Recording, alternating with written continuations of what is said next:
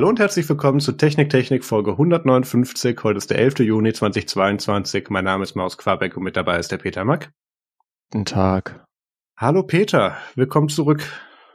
Wie war es auf Sylt?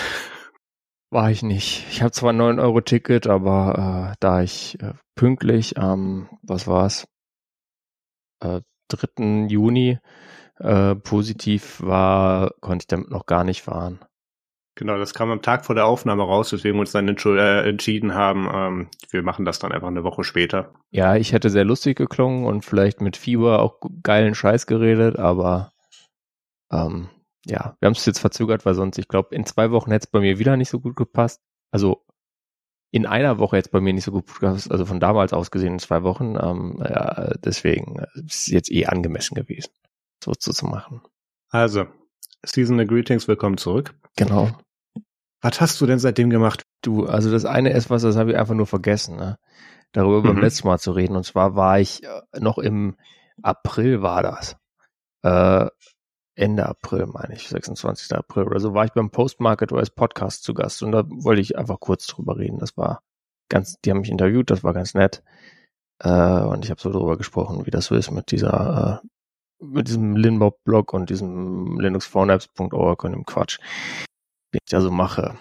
Dazu habe ich dann noch einen Punkt und zwar ist das nächste Weekly Update, was ich da schreiben werde, quasi das hundertste, äh, wenn man oh. äh, rechnet, seitdem ich da im ich glaube, was war es, Juli äh, 2020 angefangen habe mit, äh, habe ich das ähm, ja ziemlich durchgehalten. Ich glaube, Anfang dieses Jahres habe ich mal äh, zwei Dinger zusammengelegt, weil ich echt eine Pause brauchte.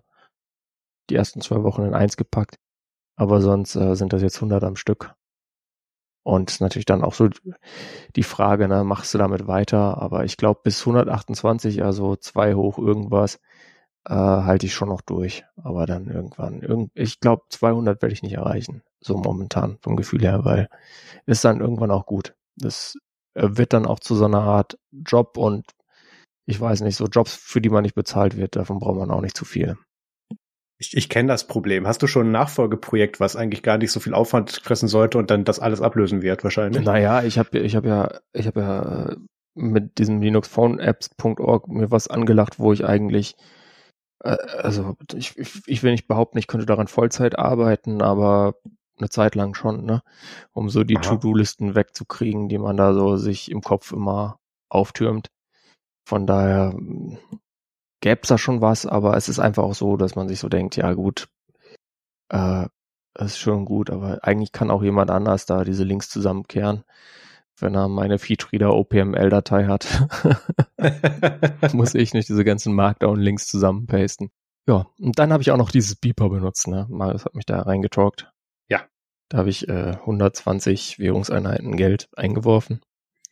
Frag mich nicht, welche Währungseinheit das waren. Dollar, Euro, irgendwie so eine. Müssten Dollar sein. Dollar, glaube ich, ja. Ja, funktioniert. Ähm, Discord funktioniert nicht. Discord funktioniert nicht. Bei mir funktioniert es nicht. Ähm, muss ich vielleicht nochmal versuchen einzurichten. Habe ich auch nur einmal versucht. Und dachte ich mir, naja, komm, dann funktioniert das nervige Discord nicht, ist auch egal. Aber ich habe da jetzt einige Services eingebunden. Also ich nutze da Signal, ähm, Telegram, LinkedIn, mhm. Facebook, ganze Scheiße, weißt du, wo ich mich sonst nie anmelde. äh, mhm. kann, können Leute mich jetzt auf einmal erreichen, haben eine reale Chance. Google Chat. Ich schreibe dir nach über LinkedIn. Ja, diesen ganzen, also ich habe wirklich den, den ganzen Rotz, den ich so hab, da einigermaßen eingebunden. Ähm, was ich noch machen muss, ist Slack, weil das Munich Maker Lab hat ja einen Slack, in dem ich seit Ewigkeiten nicht war, weil ich keine Lust habe, Slack zu benutzen. Ähm, den kann man auch noch mit Beeper pairen, das muss ich noch mal testen. Und was es natürlich nicht gibt, ist Threema. Marius, gibt's nicht. Ich habe mit dem Support geredet, das gibt's nicht. Okay, ich hätte schwören können, dass ich das über ein Lab mal ausprobiert hätte, aber das, das war zu Einrichtungszeiten, wo ich mit irgendwie 20 von diesen Social Networks jongliert habe. Es kann gut sein, dass ich mich da vertan habe. Das tut mir dann leid. Ja, macht ja nichts. Ähm, da gibt's auch, da ist irgendwie so eine Bridge jetzt auch vom Prototype Fund gefördert worden, aber ja. da ist noch kein Code im Repo, also von daher läuft läuft super bei denen. Ähm, also, naja, kann nur besser werden, sagen wir es so. Äh, good luck, äh, bitte macht das. Danke. Aber Discord kannst du noch mal versuchen. Ähm, da habe ich ja. tatsächlich die Tage noch mal einen Server hinzugefügt, weil da, da musst du dann ja ähnlich wie bei Slack dann noch mal die, die einzelnen Servers dann eben hinterlegen. Mhm. Ah, ich habe da keine Server hinterlegt, dann war es das wahrscheinlich. Mal gucken. Das kann gut sein. Und da kannst du dann sogar auch die Channels auswählen, über die du nur abonnieren möchtest darüber. Und mhm. das, das, da habe ich dann gut selektiert, weil was, was mache ich über Slack aktuell? Bad Voltage, Jupiter Broadcasting, hier John O'Bacon Consulting. Also das ganze Zeugs mache ich alles über Slack. Ähm, und äh, ja, und unsere Gaming-Geschichten halt. Und äh, da habe ich dann nur die relevanten Channels mit drin und dann kriege ich auch nicht das, was mich an der Discord-App am meisten aufregt, dann immer diese Benachrichtigungs-Icons dann angezeigt oder diese plus eins, plus zwei, was auch immer, ähm, weil da irgendwo dann ein Live-Update oder ein Bot-Update kam, wo es mich nicht interessiert. Ich kriege dann wirklich nur die Nachrichten. Und das ja. ist ganz cool darüber. Das ist gut. Was, was sagst du denn im Vergleich zu Element One? Ähm, ja, also es kann halt mehr, ne? Mhm also wo ich einen Unterschied sehe, ist gefühlt, äh, wenn ich in Beeper, ähm, wenn ich nicht in Beeper schreibe, über einen gebridgten Service, sehe ich diese Nachrichten eher in Beeper als in Element One. Äh, wenn ich jetzt in Beeper was schreibe, in Telegram zum Beispiel, oder wenn ich in der mhm. Telegram-App was schreibe in Telegram, dann sehe ich das definitiv nicht in Element One. Da kommt das irgendwie nicht rein. Da fängt okay. die Bridge das nicht rein. Da habe ich dann immer nur die äh, sehe ich dann so Konversationen mit dir, wo nur du die ganze Zeit irgendeinen Kram schreibst, der dann hintereinander auch keinen Sinn ergibt, weil halt das dazwischen fehlt. Das könnten auch manchmal unsere normalen Konversationen sein. das hast du gesagt, ähm, aber ja. ja, stimmt schon. Ähm, und das habe ich bei Beeper gefühlt weniger, aber ich habe es jetzt auch nicht drauf angelegt, das jetzt so hundertprozentig durchzutesten. Ähm, ansonsten hast du halt diese Experience, dass du halt diese App brauchst auf irgendeinem Rechner. Die gibt's natürlich auch noch nicht für ARM Linux und mit Box 86 habe ich sie spontan äh, nicht zum Laufen gebracht. Ähm, aber was geht, also wenn man jetzt dann, wenn ich jetzt auf meinem Linux-Telefon das nutzen wollte, dann kann ich mich von irgendwie irgendeiner Ele Element-Software, sagen wir, äh, jetzt bleiben wir bei den Web-Apps, weil damit habe ich es versucht jetzt. Äh, in Asahi Linux habe ich mich in cine.in, das ist so ein Matrix-Client, der so halt, der kann halt nur Text, aber der, den kannst du halt auch so schmal machen, dass der mobil funktioniert und so. Mhm. Ähm, da habe ich mich bei Beeper angemeldet quasi mit meinen Beeper-Login-Daten, dafür gesorgt, dass dieser Secure Key dann auch da ist, dass er die Nachrichten entschlüsseln kann. Und das funktioniert top. Also du kannst das auch außerhalb des Beeper-Clients dann nutzen. Äh, das heißt auch auf Plattformen, wo du keinen Beeper-Client kriegst, kannst du mit Beeper diese ganzen gebridgten Konversationen, die du halt schon führst, äh, weiter befüllen. Neue Konversationen anfangen ist natürlich dann schwieriger, aber es reicht ja schon mal oft, wenn du die einfach fortsetzen kannst. Kurz was zu ARM. Ähm, es das ist, äh, da habe ich, ich habe unseren Designer, habe ich auch mal auf die auf, auf der Waitinglist ein bisschen nach vorne ge, ge, äh, gekriegt. Ähm, und der nutzt hauptsächlich Chromebooks. Und da haben sie sich schon committed, dass sie da eine App rausbringen wollen. Eventuell gibt's da eine emulierbare, das ist natürlich immer noch Performance-Quatsch, aber eine emulierbare Überschneidung. Ähm, mhm. Und zum anderen ähm, auch auf Initiative von unserem Designer tatsächlich ähm, ist, dass es jetzt auch eine Web-Variante davon gibt. Ja, also Chromebooks äh, x86 geht auf jeden Fall. Mhm. Aber die Web-Variante, ja. das wäre dann natürlich die eleganteste Lösung. Ob ich jetzt da irgendeinen so Elektrenkrempel mir äh, installiere oder ob ich da gleich mit irgendeinem modernen Browser auf eine Webseite gehe, das, da mache ich dann doch einfach im Zweifelsfall lieber das ein, das Letztere, weil das geht einfacher. Aber das, das, was ich zu Chrome OS gesehen hatte, war ähm, so, dass da hast du halt das Linux-App-Image dann irgendwie in diesen Chrome OS Linux-Umgebung reingedübelt. Und äh, da, das App, da es das App-Image halt nur für x86 gibt, habe ich das jetzt auf meinem ARM Chromebook gar nicht versucht. Okay. Weil da, da kann ich ja die Zeit sparen. Klingt, als wärst du zumindest zufrieden bisher damit. Bin zufrieden, also das ist, ähm, ist ein solider Service. Die äh, entwickeln das aktiv. Die, wenn mal was nicht geht. Die updaten dich auch über den Progress. Genau, schreiben, schreiben sie was. Sie haben am Anfang, war mir fast ein bisschen viel Onboarding dabei, so, hey, du hast jetzt das Services hinzugefügt, hast aber noch nichts geschrieben. Ich habe gesagt, ja, fickt euch Leute, also ich hatte halt noch keine Zeit, ich hatte noch keinen Grund. Ähm, ich habe kurz überlegt, ob ich da was Böses antworte, habe es dann aber gelassen. Nein, die geben sich ja alle Mühe, die wollen ja auch an dem, mit dem Produkt wachsen und das ist Eben. ja auch mit den Usern. Deswegen onboarden sie ja auch so langsam. Aber was du da halt auch direkt hast, ist den direkten Draht zum Support, was halt geil ist. Ja. Nee, also das ist schon, schon ganz gut. Die Betreuung ist auf jeden Fall 1A und äh, Da kann man, kann man wirklich gut mitarbeiten. Und es ist ganz nett, einfach so viel dann in einem Ding drin zu haben. Klar, man muss dann immer gucken, was für ein Symbol hängt jetzt an dem Avatar dran.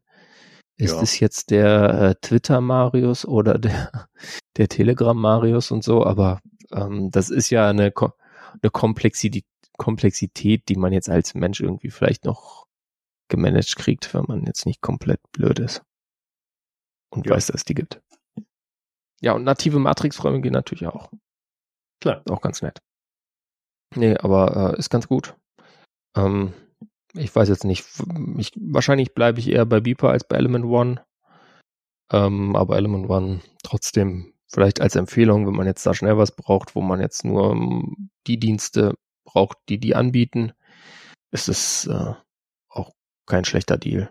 Und man unterstützt die Weiterentwicklung von Matrix direkt. Also das hat ja auch was. Marius. Ich. Du hast anscheinend eine Zeitreise in die Vergangenheit gemacht, wenn ich das richtig lese, was da steht. Aber wirklich. Ich hoffe, du hast dich nicht so dumm dabei eingestellt wie der Typ von DistroWatch. Dazu später. Ich habe Ubuntu Unity Remix ausprobiert. Ähm, das ist, wie man vom Namen vermuten könnte, ein aktuelles Ubuntu mit einem gebackporteten oder, oder vorwärts geporteten in dem Fall ähm, Unity 7 Desktop Environment. Und ähm, das, das Ganze wird von, das, das ist ein sehr kleines Entwicklerteam, äh, das ist der, sehr der junges Udra Entwicklerteam. Ist, das ist ein, ja, wir kriegen ja viele von diesen, von diesen, von diesen Kinder, äh, Geniuses irgendwie in dieser Community, da ist mhm. das, da kommt das öfters vor. Nee, aber Rudra weiß tatsächlich sehr, was er macht. Mit dem hatte ich auch schon ein paar Mal zusammengearbeitet, auch bei Nextcloud für, für, was haben wir denn gemacht? FOSDEM also der weiß schon, was er tut, da hatte ich dann mhm. wenig Bedenken. Ähm, was man merkt, bevor ich zum Produkt komme, ist, dass das noch eine sehr junge Community ist. Das heißt, du kommst mit deinem Problem in den Chatraum rein und kriegst dann erstmal natürlich von allen Seiten gesagt, warum das, was du machst, natürlich der völlig falsche Ansatz ist. Ähm, da, da muss man sich ein bisschen dran gewöhnen. Das, das hat mich dann auch nicht überrascht. Da habe ich dann, das war dann der Moment, wo ich dann die Konversation im Beeper gemutet habe und nur auf Bedarf reingegangen bin. Ähm, das, das ist soweit erwartbar. Ähm, nein, aber was da halt wirklich jetzt ist, dass du dann Ubuntu 22.04 LTS hast und ähm, absolut nutzbares Unity 7 drüber. Und ich, ich stehe ja zu meiner äh, vielmals getätigten Aussage, dass, dass Unity 7 eigentlich schon mit dem Erscheinen damals in 16.4, 17.10 spätestens ähm, Feature Complete war. High DPI Scaling, 4K, Performance, da ist noch ein schönes X drunter. Ähm, da, da bin ich tatsächlich, da, da auf der, auf den Position, da, da wackel ich tatsächlich, was, was X versus Valent, da wackel ich tatsächlich mittlerweile auch ein bisschen, aber ähm, das, das tat alles, was es tun musste. Und ähm, das Schöne ist, da sind auch diese ganzen Tweak-Tools mit gebackportet. Also Unity Tweak-Tool ist mit dabei. Das heißt, man kann das alles so schon anpassen, wie man das von damals noch gewohnt war. Ähm, ich habe dann meine alten auf Launchpad meine PPAs mal wieder gebaut, damit ich mir so Sachen wie die, die Numix-Folder und so weiter dann, dann wieder installieren konnte, damit das alles wieder aussah wie 2016. ähm, das, das war tatsächlich ganz schön. Das habe ich auf dem äh, Oberflächen-Laptop G dann auch mal versucht. Äh, das Gerät musste ich mittlerweile verkaufen. Ähm, nicht deswegen, sondern weil ich Geld brauchte. Aber ähm, das, das hat sehr gut funktioniert von der Performance, ähm, hat auch nicht viel äh, irgendwie RAM gefressen oder so, das war alles völlig in Ordnung. Ähm, ich hatte noch alle so meine Muscle Memories irgendwie mit, welche Shortcuts gehen jetzt nochmal wie und ich hatte endlich wieder super W für die Fensterübersicht, also für eine richtige Fensterübersicht, nicht was GNOME da macht mit Activities. Ähm, das einzigste Problem, was ich feststellen musste, ist, dass modernere Applikationen sich schlechter darin integrieren, wenn es zum Beispiel solche Sachen geht wie Indikatoren. Mhm. Ähm, die haben meistens alle eine Fallback-Variante und du kannst auch Gnome Indicators da wieder anzeigen. Das heißt, ähm, du kriegst das da auf jeden Fall rein. Aber was ich zum Beispiel hatte, ähm, das ist auch ein Bug, den habe ich direkt von beiden Seiten verfolgen können, war zum Beispiel der Nextcloud Client. Ähm, der hat getan, der hatte so ein bisschen mit dem Fenster, mit dem Window Launching hatte da so ein bisschen Probleme, da musste man dann immer einen Rechtsklick machen und dann, wo halt der Mauszeiger gerade war, kam halt dann das Fenster hin, aber es war nicht permanent. Aber damit konnte man leben, weil das, das ist ja eigentlich nur die Übersicht und die Sync-Anzeige derzeit bei uns. Aber ähm, der hat sich wohl alle paar Minuten neu gestartet und hat nicht wirklich das Memory dahinter freigegeben. Was dann irgendwie nach so zwei Stunden Benutzung dann so zu etwas heißen und langsamen Geräten geführt hat. Ja, komm, das kannst du auch in, einfach ein Windows 11 nehmen und einen Norton äh, 360 drauf installieren, hast das auch. Ja, Natürlich, natürlich. Aber da, da habe ich so Probleme mit moderneren Applikationen gemerkt. Das gleiche so äh, mit dem mit dem Beeper-Icon, was sich dann nicht richtig dahin integriert hat. Und mhm. dann halt, äh, du konntest halt die Blöcke nebendran sehen, wo, dann, wo der versucht hat, Transparenz zu generieren, die er nicht mehr im, die er nicht mehr im Design-Pack hatte oder was auch immer es dann war. Also da gab's dann so ein paar, gab's da so ein paar Schmerzen mit. Aber ansonsten, ähm, die haben auch ein Raspberry Pi-Build. Ähm, da würde ich jetzt nicht zwingend drauf gehen, weil ja, grafischer Speicher und Raspberry Pi, ne, man kennt die Geschichte und ich würde eigentlich, gut, das liegt daran, dass ich mit, mit, mit Wimpress befreundet bin, ich würde eigentlich nichts anderes mehr nehmen, weil der Mann sehr genau weiß, was er tut. Also ich würde nur noch Ubuntu Mate auf Raspberry Pi tatsächlich empfehlen, weil die wirklich so fein getuned sind. Mhm. Ähm, aber da gibt's dann auch die Möglichkeit, das darüber mal auszuprobieren. Aber das hat schon sehr viel Spaß gemacht. Ähm, die machen da gute Sachen und ähm, reagieren auch sehr schnell auf Bugs und ähm, da, ja genau, ähm, meine erste Aktion in dem Chat, dass man dazu geführt, dass gut dran was so ausrollen musste, mein Treiber gefehlt hat. Ja, ich, ich, ich musste dann so, ähm, ich kam irgendwie auf dem Surface Laptop Go dann nur ins TTY rein und habe dann nochmal nach äh, Unity nachinstalliert, um so ein paar Dependencies zu kriegen. Dann kam ich zumindest bis zum Login-Screen, dann mhm. kam aber Unity Greta nicht mit hoch. Nee, was ist der Log-Screen nochmal? Ich hab's vergessen. Ist nicht GDM, LightDM. Mhm. Ähm, kam nicht richtig hoch und da hat dann ISO ausgerollt, indem das dann gefixt war. Also die reagieren schon sehr schnell. Das Projekt wächst gerade noch, ähm, ist, ist noch sehr jung und wächst, wächst sehr aktiv. Ähm, aber wer jetzt so, keine Ahnung, ich analog zu den Leuten, die gerne noch das alte KDE haben möchten, wer das gleiche Problem mit Unity hat, dann ähm, kann man sich das dann auch darüber nochmal anschauen. Trinity Desktop KDE 3 Forever. Ja, genau. Ah, ja. Ja, dagegen ist ja Unity Desktop fast noch vernünftig. Also ich habe Un Unity ja auch sehr gern gemocht und ich würde es mir auch gern mal äh, wieder ansehen, aber ach ja, ich weiß nicht. Da, da fehlt einem dann die Zeit. Das ist eigentlich das Einzige, was mich da zurückholt. Aber ich habe schon überlegt, also als ich mitbekommen habe, dass dieses äh, Unity Remix ganz benutzbar ist, ob ich das nicht äh, einfach bei meinen Eltern draufpacke. Weil die sind, glaube ich, in der äh, nach Unity in dieser GNOME 3 Welt nie wirklich angekommen. Hm. Die würden es wahrscheinlich gar nicht merken und wenn, dann fänden sie es positiv. Was ich halt so positiv fand, ich habe irgendwie damit gerechnet, dass das dann irgendwie ein ganz, ganz schön Trip down Memory Lane wird und so, weil das dann alles ziemlich dated aussieht, aber das, das Gegenteil ist der Fall. Also, ähm, klar, mittlerweile, also gut, die Transparenzlevel kann man mittlerweile selber einstellen, aber ähm, bis auf das ähm, hast du nicht das Gefühl, dass das irgendwie sechs Jahre alte Abandonware mittlerweile ist und äh, da praktisch ja keine Entwicklung designmäßig mehr drauf lief seitdem. Mhm. Ähm, von daher, das, das hat mich sehr positiv überrascht. Das würde ich heute einfach noch genauso nutzen, ähm, wenn ich jetzt noch irgendwie auf Desktop Linux unterwegs wäre. Äh, hier Kollege Alan Pope hat ja ganz lange seinen eigenen Backport betrieben davon, wo er dann auf seine aktuellen LTSs dann immer dann äh, Unity 7 nochmal gezogen hat, bis er dann dem KDE-Lager verfallen ist. Ähm, aber das, das war schon ganz cool. Und äh, das, das kann ich empfehlen. Link zu dem Projekt packe ich in die Show Notes und ähm, die, ja genau, die ganzen Links zu den Kanälen mit Buglist, Bug, Bugtracker und äh, Telegram-Chat und so weiter, den, den findet ihr dann auf der Webseite. Super. Wir haben jetzt diesmal ja leider keinen äh, keinen Jingle-Knopf, weil ich ähm, in der Quarantäne-Lokation bin.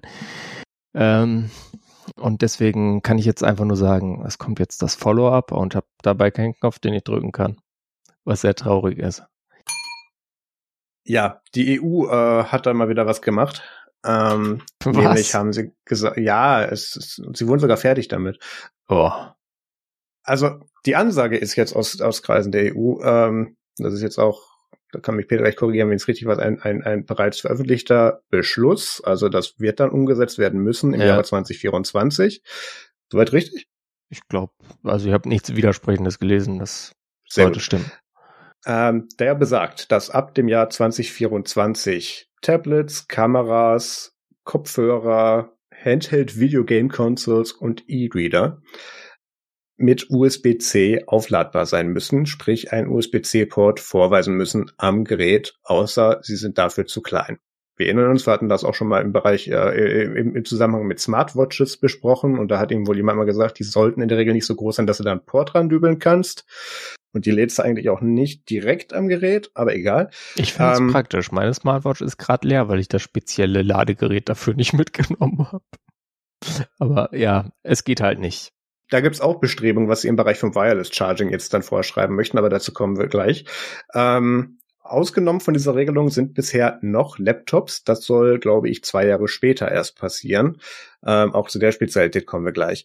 Ähm, woran richtet sich das? In erster Linie natürlich an Mobiltelefonhersteller und eigentlich nur noch an den einen, der das nicht mehr mit, der das noch nicht mit USB-C mhm. macht, sondern mit Lightning, diese Lifestyle-Firma aus Cupertino. Die mit dem, mit dem angebissenen Apfel. Genau. Das Bestreben auch von Apple, oder das Apple hat jetzt ja auch anerkannt, dass USB-C existiert. Seit 2016 mit den Laptops, ähm, mittlerweile auch mit iPads.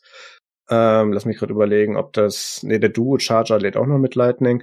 Ähm, also ja, aber sie haben schon auf dem, auf vielen von ihren Geräten mittlerweile USB-C drin, aber auf den iPhones noch nicht, ähm, was daran lag, dass sie sich da halt so ein schönes Ökosystem geschaffen haben aus Lightning-Zubehör äh, und äh, Accessory-Geräten, die halt darüber ansprechbar sind. Und ähm, das ist ja schade, wenn man darüber dann nicht mehr Lizenzgebühren abschöpfen kann, weil das ist ein Standard für den oder ein Ladestandard und ein, ein Connector-Standard, für den sie Lizenzgebühren haben möchten. Mhm. So, Apples Argument ist natürlich, oh, das macht jetzt ganz viel E-Waste, weil da müssen Leute was umstellen. Ähm, das, da würde ich nicht sagen, dass das tendenziell falsch ist, aber es wird nicht besser, wenn man es deswegen nicht macht an der Stelle, sondern es geht nur weiter, das Problem, glaube ich. Ähm, es gab aus, aus ganz vielen, also ich, ich konnte irgendwie zwei Tage Twitter nicht nutzen, weil alle dann irgendwie meinten, äh, die EU soll sich da nicht einmischen. Und normalerweise bin ich ja bei Tech-Regulierungen Tech aus der EU ungefähr auf gleicher Höhe, was diese Meinung betrifft. Aber das ist zumindest mal eine, wo ich sage, okay, ähm, das hätte gerne fünf Jahre früher kommen dürfen, weil da hätte das noch was gebracht, weil mittlerweile ist es halt nur noch Apple. Mhm. Ähm, aber immerhin, jetzt ist es dann auch in Writing und jetzt müssen sie es dann auch tun. Zum anderen, meine Neujahrsvorhersage wird damit sehr wahrscheinlich wahr. Ich hoffe ja, dass es für 20, für, für dieses Jahr fürs iPhone schon bringen, aber ich glaube es wahrscheinlich nicht. Es wird noch Lightning sein. aber ja. Ähm, äh, da da gibt es noch so ein paar Feinheiten mit dabei. Ähm, der Hintergrund ist, dass damit E-Waste verhindert werden soll. Das heißt, du hast ja schon zu Hause höchstwahrscheinlich ein Gerät, wo zumindest auf einer Seite ein USB-C-Anschluss bei raus, äh, Entschuldigung, ein Kabel, bei dem auf der einen Seite USB-C rauskommt ähm, und zum anderen entweder USB-A oder auch USB-C. Das sind die meisten Ladekabel. Und die Idee dahinter ist, dass man das dann auch direkt dann bei der Kaufentscheidung entkoppelt. Kaufst du dir jetzt direkt mit dem Gerät auch ein Ladegerät oder nicht? Das ist dann wie in Paris, wo sie dann extra eine eigene, eine eigene Skufe packen müssen, damit, wo dann das Ladegerät dabei ist oder nicht. Mhm. Ähm, die Frankreich das, SKU. Ja, genau. Und ähm, das andere ist, was sie sich da vorstellen, ist, dass sie eben auch, auch äh, Ladestandards regulieren möchten, Schrägstrich vorschreiben möchten, weil aktuell ist ja das Problem, du kannst ein USB-C-Kabel haben, das sieht auf beiden Seiten aus wie USB-C, das in der Mitte sieht aus wie ein Kabel, aber du hast keine Ahnung, was das eigentlich kann. Nee. Das muss nicht zwingend so viel Strom durchlassen, wie du das denkst. Das muss nicht so viele Daten, so viel Daten durchlassen, wie du das vielleicht denkst. Was ja der, was ja der Scheiß ist, deswegen wir davon. Manchmal ja, USB 2. Ja, ah. dieser, dieser ganze Scheiß. Mhm.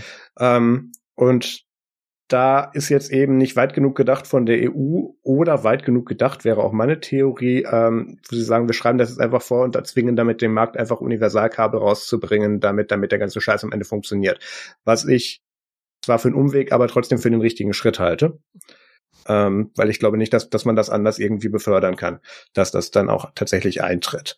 Ähm, der andere Punkt, wie gesagt, dass sie auch Ladestandards regulieren wollen, also mit wie viel Watt jetzt geladen werden kann, hat natürlich den Nachteil, du kannst jetzt auch ein USB-C-Ladegerät von vor drei Jahren haben und das hat dann vielleicht noch nicht den Qualcomm, was auch immer Standard mit drin, der dann mm. irgendwie mit 75 Watt lädt und oder auch nicht. So Power Delivery 2.0 und nicht Power Delivery ja. 4.0 oder irgendwie sowas, ja. Ja. Ich habe ich hab damals E-Mails gekriegt, wo mich Leute ausgelacht haben, weil ich gefeatured habe, dass meine Zendur Powerbank Firmware-Updates kann. Genau aus dem Grund habe ich die gekauft weil die Akkus da drin werden ungefähr fünf bis sieben Jahre halten, bis, bis die in eine Kapazität runterfallen, wo ich sage, okay, jetzt brauche ich was Neues, aber ich kann die Ladestandards nachrüsten. Das kannst du bei deinem Charging Brick zu Hause in der Regel nicht. Nee. Ich würde mir aus dem Fenster wenn, sagen, es gibt keinen, bis auf irgendwie zwei Kickstarter-Projekte, die das als Feature vielleicht anbieten. Und wenn du es doch kannst, dann machst du wahrscheinlich, macht, machen vielleicht ein Prozent der Nutzer diese scheiß Firmware-Updates. Das kommt ja als nächstes, das macht ja keiner. Genau. Ja, also. Ähm, also da ist es jetzt ein bisschen problematisch, weil jetzt, jetzt kannst du dir jetzt mal aussuchen, ob du jetzt bei Apple 29,99 fürs Ladekabel und Stecker ausgeben möchtest beim iPhone-Kauf oder nicht. Ähm, hast dann aber zu Hause deinen alten Charger, mit dem das dann natürlich nur langsam lädt. Ähm, was, glaube ich, auch der Grund ist, warum sie die Regelung für Laptops noch zurückhalten. Weil bei Laptops wird das sehr schnell sehr viel relevanter, weil ähm, Laptops sind weniger flexibel, wenn die nicht das Signal kriegen, was sie erwarten. Überspannungsschutz haben sie mittlerweile alle drin, dank Power Delivery. Ja. Mittlerweile. Ähm, Aber äh, wenn da halt nicht ungefähr das ankommt, was der Laptop erwartet, dann macht er wieder Slow Charging und sagt es dir nicht und du verlierst bei der Benutzung mehr, als du reinkriegst, oder er macht halt gar nichts. Das sagen und, die ähm, aber schon. Die sagen dann, es, es ja. lädt nur langsam. Ja, mit, mittlerweile sagen sie es, das stimmt. So, also ähm. bei meinem ThinkPad aus 2000, oh Gott, 18, 19, keine Ahnung, was das war. Da hat mhm. einem das auf jeden Fall gesagt, wenn es nicht genug Power bekommen hat. Ja. Also da sehe ich Probleme äh, auf uns zukommen mit dieser Regelung. Aber die sagen auch selber, das ist jetzt hier nicht für die nächsten zehn Jahre in Stein gemeißelt. Wir haben da ein Crack-Team, nee, das war Marketing bei Apple, ähm, die da jetzt ein Auge drauf haben und natürlich auch die Entwicklung im Markt anschauen werden und dann gegebenenfalls dann auch diese Regelungen oder Vorgaben dann anpassen werden, damit dann eben nicht der Markt abgehängt wird.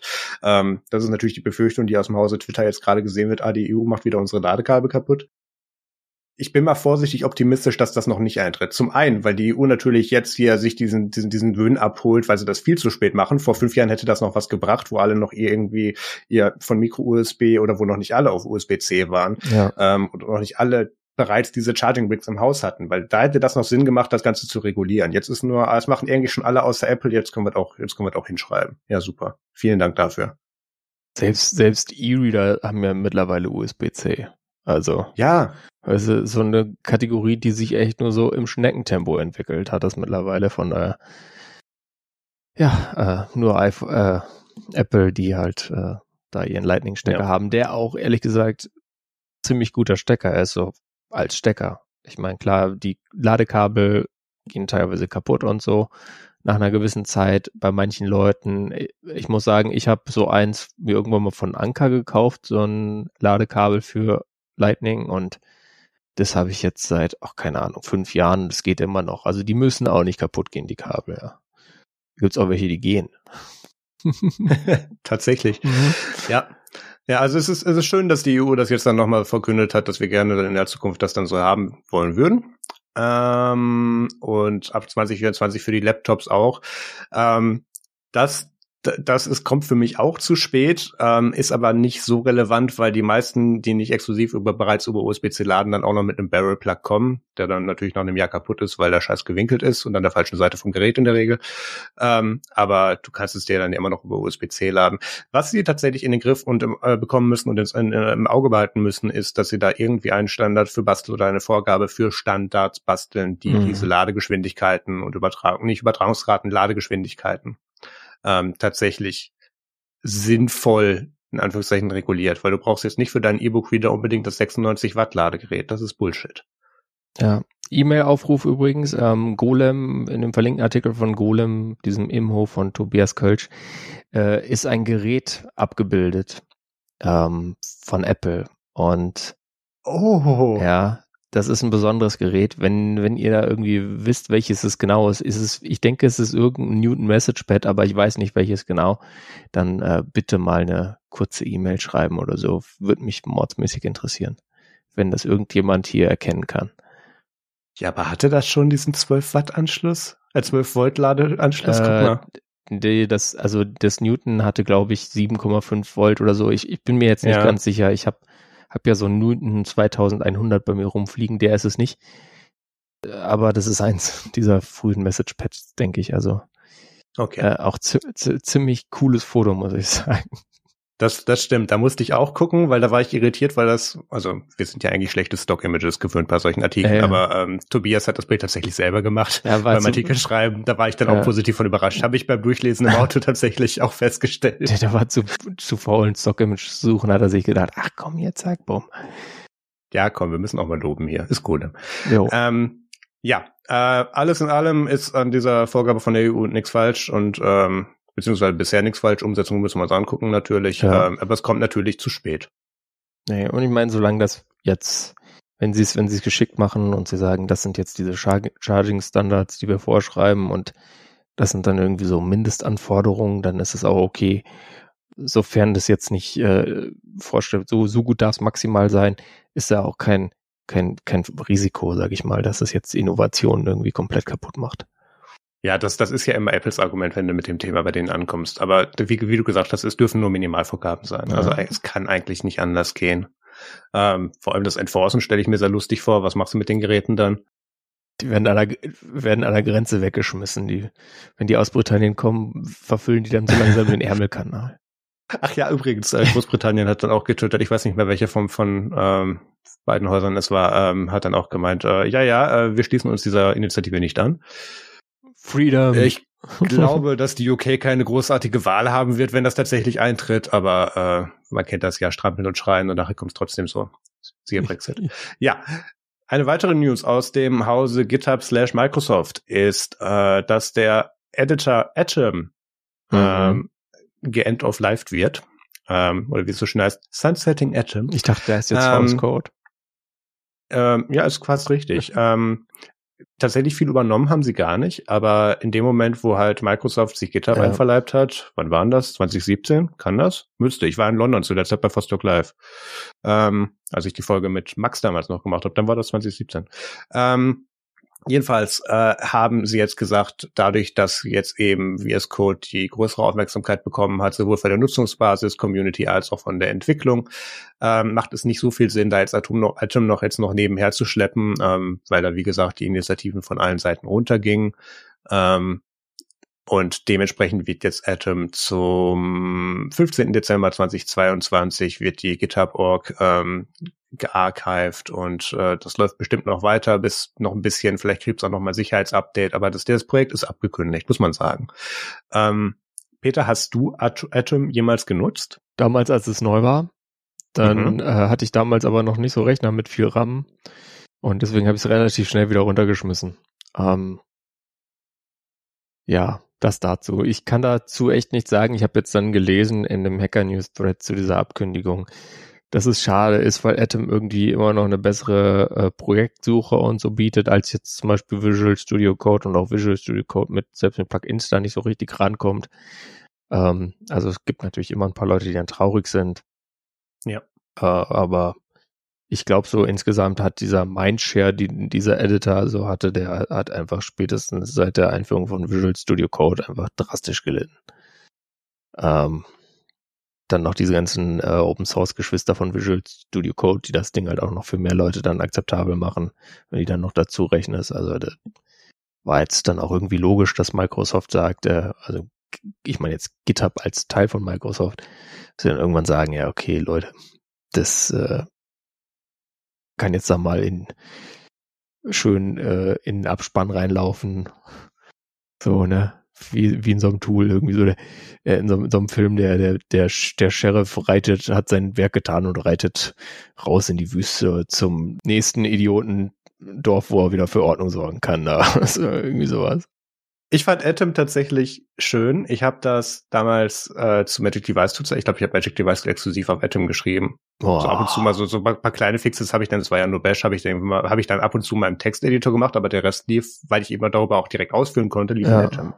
Und Atom hat mir halt extrem gut gefallen, weil sie dieses ganze Plugin Registry direkt im Editor itself integriert hatten. Mhm. Und ähm, du konntest da alles reinmachen. Also das, das war das, das war das neue Emacs gefühlt. Also du konntest da ein FTP-Client noch einsetzen, wenn du wolltest. Ich glaube, bis zu IRC-Chat-Räumen konntest du darüber auch noch. Es war ein fucking Texteditor. Konntest du darüber auch noch machen. Ja, und ein Webbrowser. Und ja, alles, wirklich alles. Die erste Electron-App. Ne? Ja, so ein bisschen, ja, ne? Ja, doch. Ähm, das, das war schon ganz cool.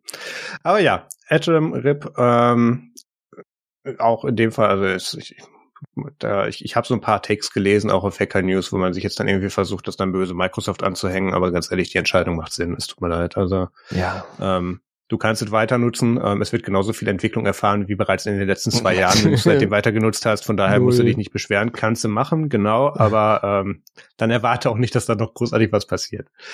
Gut, was haben wir denn als nächstes? Äh, ach ja. Wir kommen zu den Themen. Yes.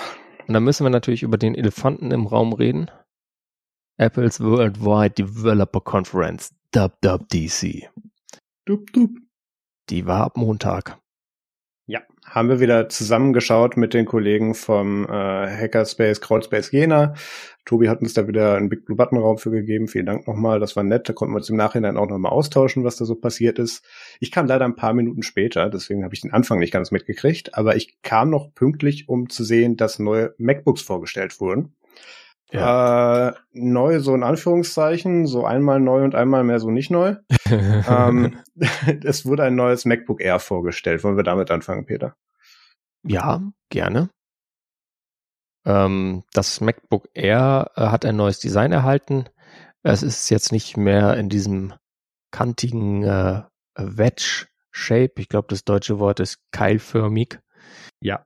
Ähm, sondern halt, ja, so ein bisschen so wie die äh, MacBook Pros, die letzten Herbst vorgestellt wurden, aber halt deutlich flacher. Also als wäre da mal irgendwie so der äh, die Dampfwalze drüber gerollt.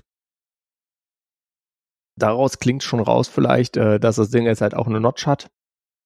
Mhm. Notchbook Air. Ja.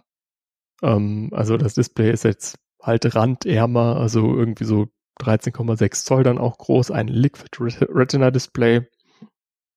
Aber die Auflösung ist trotzdem so, dass sie jetzt nicht so viel höher ist, wie sie jetzt bei äh, Generation zu Generation ähm, beim MacBook Pro wurde.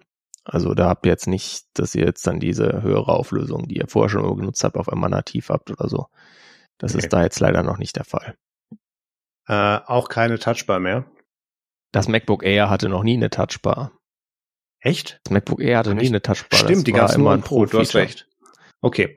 Äh, wir haben wieder den Fingerabdrucksensor äh, dediziert, nicht mehr im Entfernen-Button, ne? Ja, genau, genau, der ist dediziert. Ähm, gibt auch eine neue Farbe. Peter, du, du, du hast die vorhin, was waren das nochmal? Äh, Starlight und Midnight sind die neuen Farben. Und genau, Starlight. Mitternacht und Polarstern auf Deutsch. Genau. Ja, Midnight ist so ein, so ein mattes, dunkles Blau was mir persönlich sehr gefällt. Genau, das ist wahrscheinlich hat den, diese Farbe, die ich auch bei meinem iPhone 13 Mini habe, so in etwa. Ja, das ist ja leider nie konsistent. Das geht mir ja, auch nicht ja. in den Kopf, warum die das nicht machen. Das, auch das Product Red Rot sieht jedes Jahr anders aus. Ich verstehe es einfach nicht. Aber egal. Ähm, die jedenfalls äh, von den ganzen Review-Videos und Hands-on-Videos äh, habe ich dann äh, leider lernen müssen, dass das äh, dieses dunkelblau dann leider sehr Fingerabdruck äh, anfällig ist. Ähm, was mir das Ganze dann wieder so ein bisschen vermiest, weil das hatten wir selbst auf dem ähm, Space Gray MacBook Pros ähm, einigermaßen minimieren können und auf dem Silber mhm. ist es mhm. natürlich gar nicht. Aber es ist teilweise auch so eine Krankheit von diesen dunklen Geräten. Also diese ThinkPads, die ich hatte, die waren auch immer Fingerabdruckmagneten oft. Äh, und ähm, hier dieses äh, Surface Laptop 4, was ich da habe von der Arbeit, das ist auch Schwatt und das ist auch so ein Ding, da kannst du auch täglich abwischen. Damit man da die nicht drauf sieht. Also ich weiß nicht, ob es an der Farbe einfach liegt. Ja. Ähm, an dem MacBook Air hast du zwei, ich sage Thunderbolt Ports. Ja, es sind Thunderbolt Ports. Ähm, ja, Typ C-Shape. 4. Ja. Ähm, hast auch ein, hast auch ein MagSafe Port dran. Heißt, äh, genau. äh, kannst auch darüber laden. Ähm, das ist dann das, was die EU demnächst dann regulieren wird, weil ich glaube, Full Speed, Full Charging äh, oder Full Speed Charging kannst du nur über MagSafe machen und nicht über Typ C. Bei ähm, dem Ding glaube ich schon. Also so, da ging ja vor, okay. also das, das, das braucht ja quasi keinen Strom. Ich habe, das ist ja von der Power-Charakteristik. Ja. Es wird mit dem M2-Chip, der jetzt da drin ist, der mehr GPU-Cores hat, wird es bei GPU-Volllast ein bisschen mehr brauchen vielleicht, aber sonst wird die Verbrauchscharakteristik genauso sein wie bisher. Ja, aber das war eine Limitierung bei den Pros, dass du Speed Charging wirklich nur beim MagSafe hattest, bei den neuen 14 ja. und 16 Zollern und über die Typ C Ports halt ein normales Charging, also irgendwas knapp drunter. Äh, endlich eine Full HD Webcam drin, ähm, hoffentlich eine bessere als im Studio Display. Ich glaube, das Studio-Display-Thema haben wir, haben wir gekonnt durch irgendwie Krankheit, Urlaub und Überschneidung irgendwie komplett nicht behandelt. Ähm, ja. Aber da gab es ja so ein bisschen Drama. Mhm. Ähm, aber der, der, die Hauptneuerung da drin ist natürlich ähm, einerseits das neue Design, zum anderen jetzt endlich der M2-Chip. Ja, endlich. Endlich. Ähm, Peter, erzähl uns was zu dem Chip. Ja, das ist ein äh, schöner Chip, ne? Ähm, also, wir wissen ja, der M1 war quasi der A14X und der M2 ist jetzt mehr oder weniger der A, was der A15X gewesen wäre. Ähm, das heißt, ähm, wir haben ja letztes Jahr dann irgendwann darüber geredet, wie viel denn dieser A15 dann doch, äh, wenn man sich die Zahlen genau anschaut, relativ, äh, auch wenn er erstmal so ein bisschen underwhelming wirkte, weil irgendwie die Performance Plus nicht so groß war, äh, dann irgendwie, wenn man sich den Verbrauch angeschaut hat und dann dazu den Performance-Gewinn, war der dann doch ziemlich impressive, der A15 und äh, dafür, dass es halt beides ein 5 Nanometer Prozess ist und man halt keinen Fortschritt da diesbezüglich gemacht hat. Das gilt jetzt auch so für den M2, der ist halt ein bisschen schneller, also ähm, 18 Prozent für ähm, Multithreaded CPU Workloads und 35 Prozent in Peak GPU Workloads, was aber auch daran liegt, dass er einfach äh, zwei GPU-Cores mehr hat in der Maximalausstattung. Also das waren vorher beim M1 maximal acht GPUs und jetzt äh, oder GPU-Units und jetzt sind es halt zehn. Ähm, der ist halt ein Stück größer, der Chip, weil da halt äh, dann doch noch hier und da ein bisschen was dazugekommen ist an Transistoren. Also er hat zum Beispiel äh, 16 Megabyte Shared L2 Cache äh, statt 12 Sowas wirkt sich auch immer dann doch recht deutlich aus. Ähm, und ähm, ja, die GPU-Cores sind halt auch eine Generation neuer. Kommt halt dann insgesamt mit den 10 Cores auf 3,6 Teraflops statt 2,6 Teraflops bei den 8 Cores vorher. Die Neural Engine ist ein bisschen leistungs- oder ein deutliches Stück leistungsfähiger geworden. Ähm, was äh, eine Neuheit ist, die diese größeren M1 äh, Chips schon hatten, also M1 Pro, M1 Max, M1 Ultra, äh, ist das jetzt auch der M2 LPDDR5 unterstützt und nicht mehr LPDDR4, was natürlich die Speicherbandbreite hochfährt. Also das sind jetzt maximal 100 Gigabyte pro Sekunde Total Bandwidth. Ähm, man kann statt maximal statt 16 Gigabyte jetzt da 24 Gigabyte dazu konfigurieren, was denke ich, dann doch für einige auch ganz interessant ist. Und äh, Encode, Decode ähm, sind auch bessere Units reingegangen. Also der kann jetzt ähm, 8K und nicht mehr 4K wie beim M1 und äh, zusätzlich zu H264 und 265 auch noch ProRes und ProRes RAW. Ähm, also wirklich das, was halt auch beim A15 dann äh, neu war, äh, kann dieser Chip auch, hat halt insgesamt 20 Billionen Transistoren, 20 Billionen, also Milliarden Transistoren statt äh, 16 Milliarden.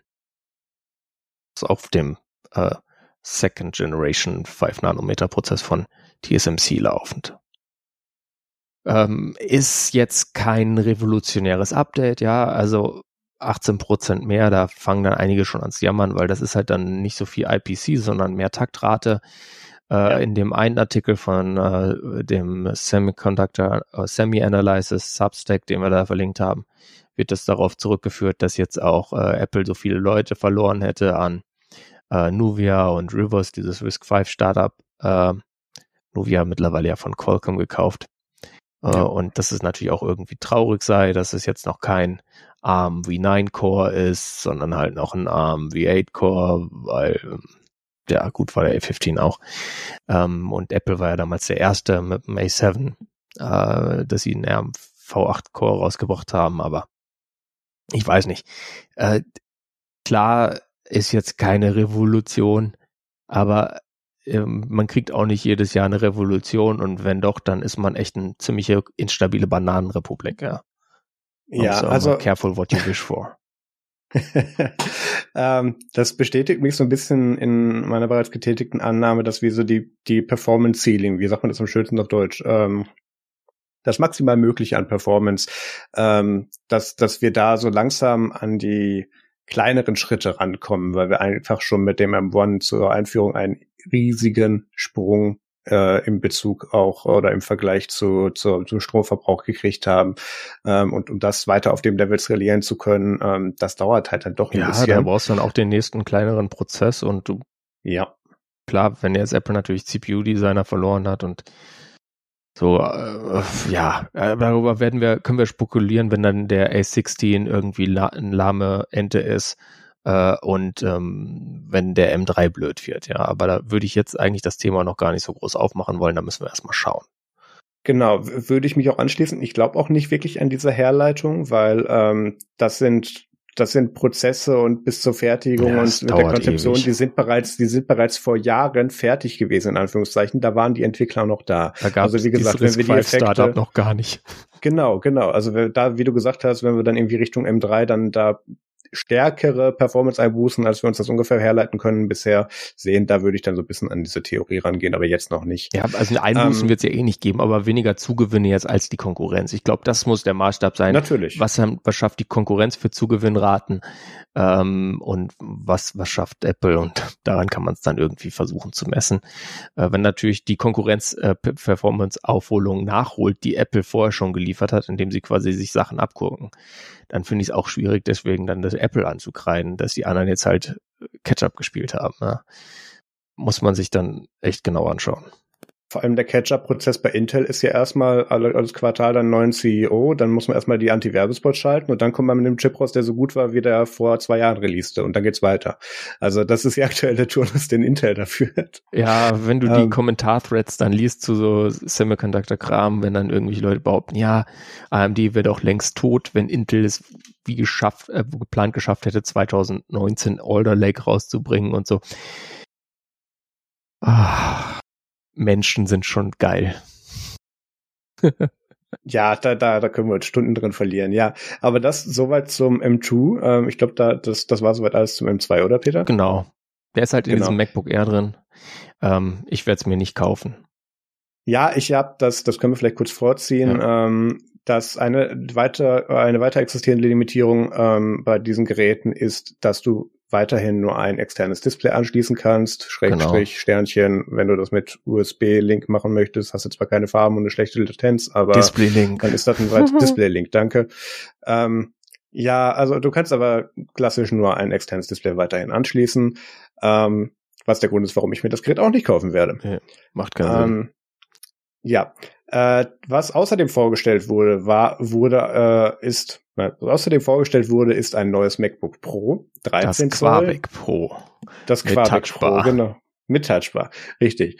Ähm, das ist genau das gleiche Modell, was ich hier habe ja. von der Hardware, nur der Chip halt drin und ein Lüfter. Sonst würde ich, glaube ich, gar nicht viel arg viel mehr unterscheiden. Genau. Ähm, die die Standby- und Video-Playback-Zeiten sind natürlich hochgegangen und natürlich, wie gesagt, bis zu 24 GB ist, ist jetzt möglich. Ähm, aber weiterhin ein Display, das gleiche Chassis, das nicht Notebook Pro. Und ähm, ja, der Formfaktor, den, den halten sie irgendwie weiterhin vor. Und ich bin mir noch nicht sicher, warum. Weil zum einen, obwohl ich, ich habe ein paar Theorien. Die, die erste ist, äh, wir haben noch nicht über Preise gesprochen, dass das 13 Zoll kriegst du, ich habe jetzt hier nur die Dollarpreise für knapp 1,3. Ähm, das äh, ist weiterhin ein sehr attraktiver Preispunkt für Leute, die meinen, sie hätten gerne ein Pro und nicht ein R aus Dollargründen. Ja. Ähm, aber andererseits ist das halt immer noch also ich, ich, ich sag's ja immer wieder, äh, der Grund, warum ich dieses MacBook wahrscheinlich bis, bis, bis äh, in den Defekt nutzen werde, ähm, ist, dass das für mich weiterhin alles gut macht. Ich, ich kann parallel 8K-Streams, äh, 8K-Streams äh, in Final Cut machen, ich kann da mein 3D-Zeugs mitmachen, ich kann da mit After Effects Animationen mitmachen ähm, und bin da immer noch von der Performance weit dem, was Intel mir bieten kann, voraus, vor mhm. allem wegen der Softwareoptimierung, weswegen ich einfach keinen Grund habe zu upgraden, weswegen ich halt diese vier Steine für das äh, 14 oder 16 Zoll einfach gar nicht rechtfertigen könnte. Ja. Und ähm, da haben sie jetzt einfach nur noch mal den neuen Chip reingeknallt, was, was ein, was für diesen, für diesen Formfaktor, den sie da ja irgendwie so als das neue MacBook Adorable vorhalten, so gefühlt in, in der Pro-Landschaft, ähm, ist das, ist das ein herausragendes Upgrade. Ähm, dafür ist das cool und ich hätte gerne, dass das Ding noch eine Weile da ist, vor allem, weil, weil wenn das irgendwann mal kaputt, kaputt geht, ich mir, glaube ich, einfach das nächste kaufen werde und ich nicht unbedingt 4.000 Euro oder mehr dafür hinlegen möchte. Ähm, sie, sie wollen halt einfach weiterhin alle Preispunkte abdecken und das können sie damit. Und ähm, ja, die, die offizielle Argumentation äh, ist wohl, dass dieses MacBook Pro mit Touchbar beibehalten wurde, weil es halt das äh, zweitbest verkaufte Apple Notebook ist nach dem MacBook ja, Air. Ist ja, ist ja in Ordnung. Das, das ja, reicht mir. Ähm, also wir müssen auch über die Preise reden. Ähm, ja, in oh ja, Europa okay. fängt dieses neue MacBook Air bei, äh, also in Deutschland fängt es bei 1500 Euro an, in USA ist es bei 1200 Dollar. Wenn man, ich habe auf Twitter mal, wenn ihr euch das durchlesen wollt, die Zahlen suche ich jetzt selber auch nicht nochmal raus. Ich habe mal ausgerechnet, was der Dollarpreis äh, aktuell mit allem aktuellem Umrechnungskurs mal, äh, also plus Mehrwertsteuersatz wäre, da bist du dann irgendwie bei 1380 ungefähr. Das heißt, es ist schon äh, irgendwie 120 Euro, ja, Deutschland-Zuschlag oder was auch immer. Ähm, kann man jetzt gut finden. Urheberrechtsabgabe. Kann man schlecht finden, war aber auch vorher äh, ähnlich schon, dass diese Apple-Umrechnungskurse halt ein bisschen fies sind. Jetzt gerade, wo der Euro auch ein bisschen schwächelt, äh, ist es natürlich, schlägt es dann halt nochmal äh, doppelt extra durch. Ähm, ja. Wenn man jetzt das Ding äh, von diesen 8 GPU-Cores und 8 GB RAM und 5, äh, 256 GB SSD hochkonfiguriert auf die Maximalausstattung mit 24 GB Arbeitsspeicher, 2 Terabyte SSD ähm, und 10 GPU-Cores, dann äh, ist man bei 3000 Euro, 299 2999 Euro, so, ähm, also knapp 3000. Äh, das Lustige ist, wenn man jetzt das äh, Quabec Pro M2 äh, entsprechend hoch konfiguriert, dann ist das 20 Euro billiger. Ja. Fängt aber teurer an. Das liegt daran, dass dieses Pro nur äh, von vornherein nur mit den mehr GPU-Cores verkauft wird. Ja.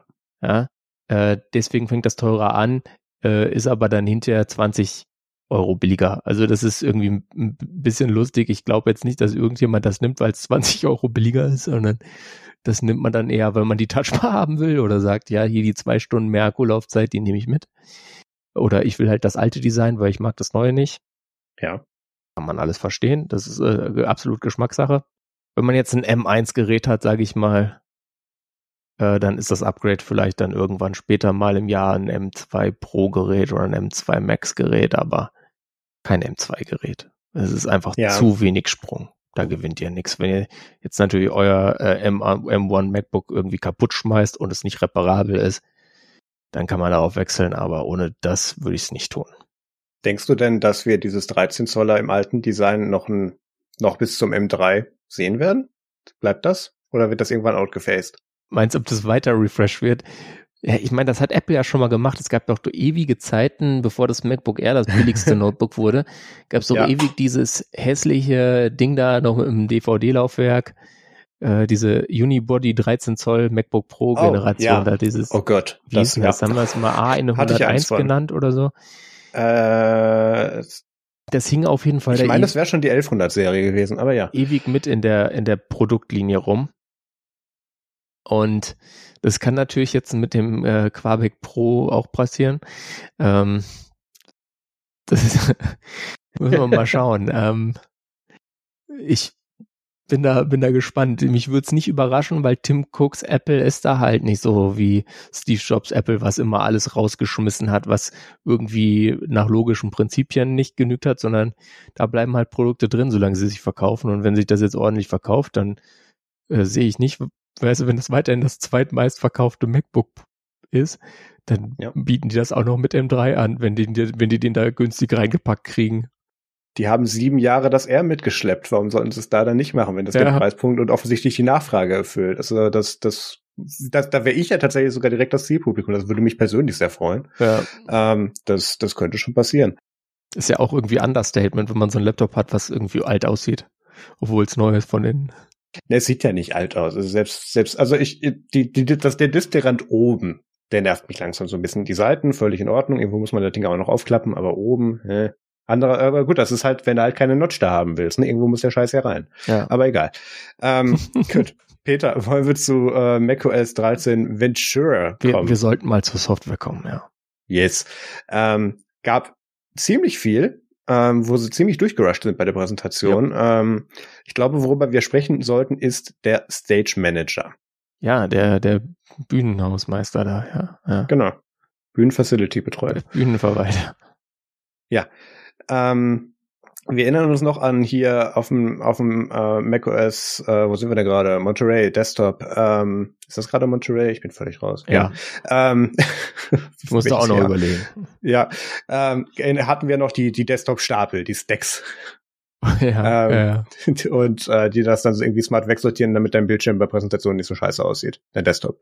Ähm, und das Ganze haben sie jetzt ein bisschen bisschen outgesmartet, so wie sich das leider liest, und äh, macht dann jetzt so dynamische Stapel, die du dir so einblenden kannst. Ähm, und das, das soll das Ganze jetzt etwas aufräumen mm. und soll dann dir jetzt helfen, wenn du deine Applikation nicht im Fullscreen, sondern irgendwie im Windows-Mode auf dem Desktop betreibst, dass das Ganze schön sauberer aussieht. Ähm, mein spontaner Gedanken war, okay, Fenstermanagement ja. für Dumme. Ja. Und dann dachte ich so, okay, Apple reinvents the Taskbar.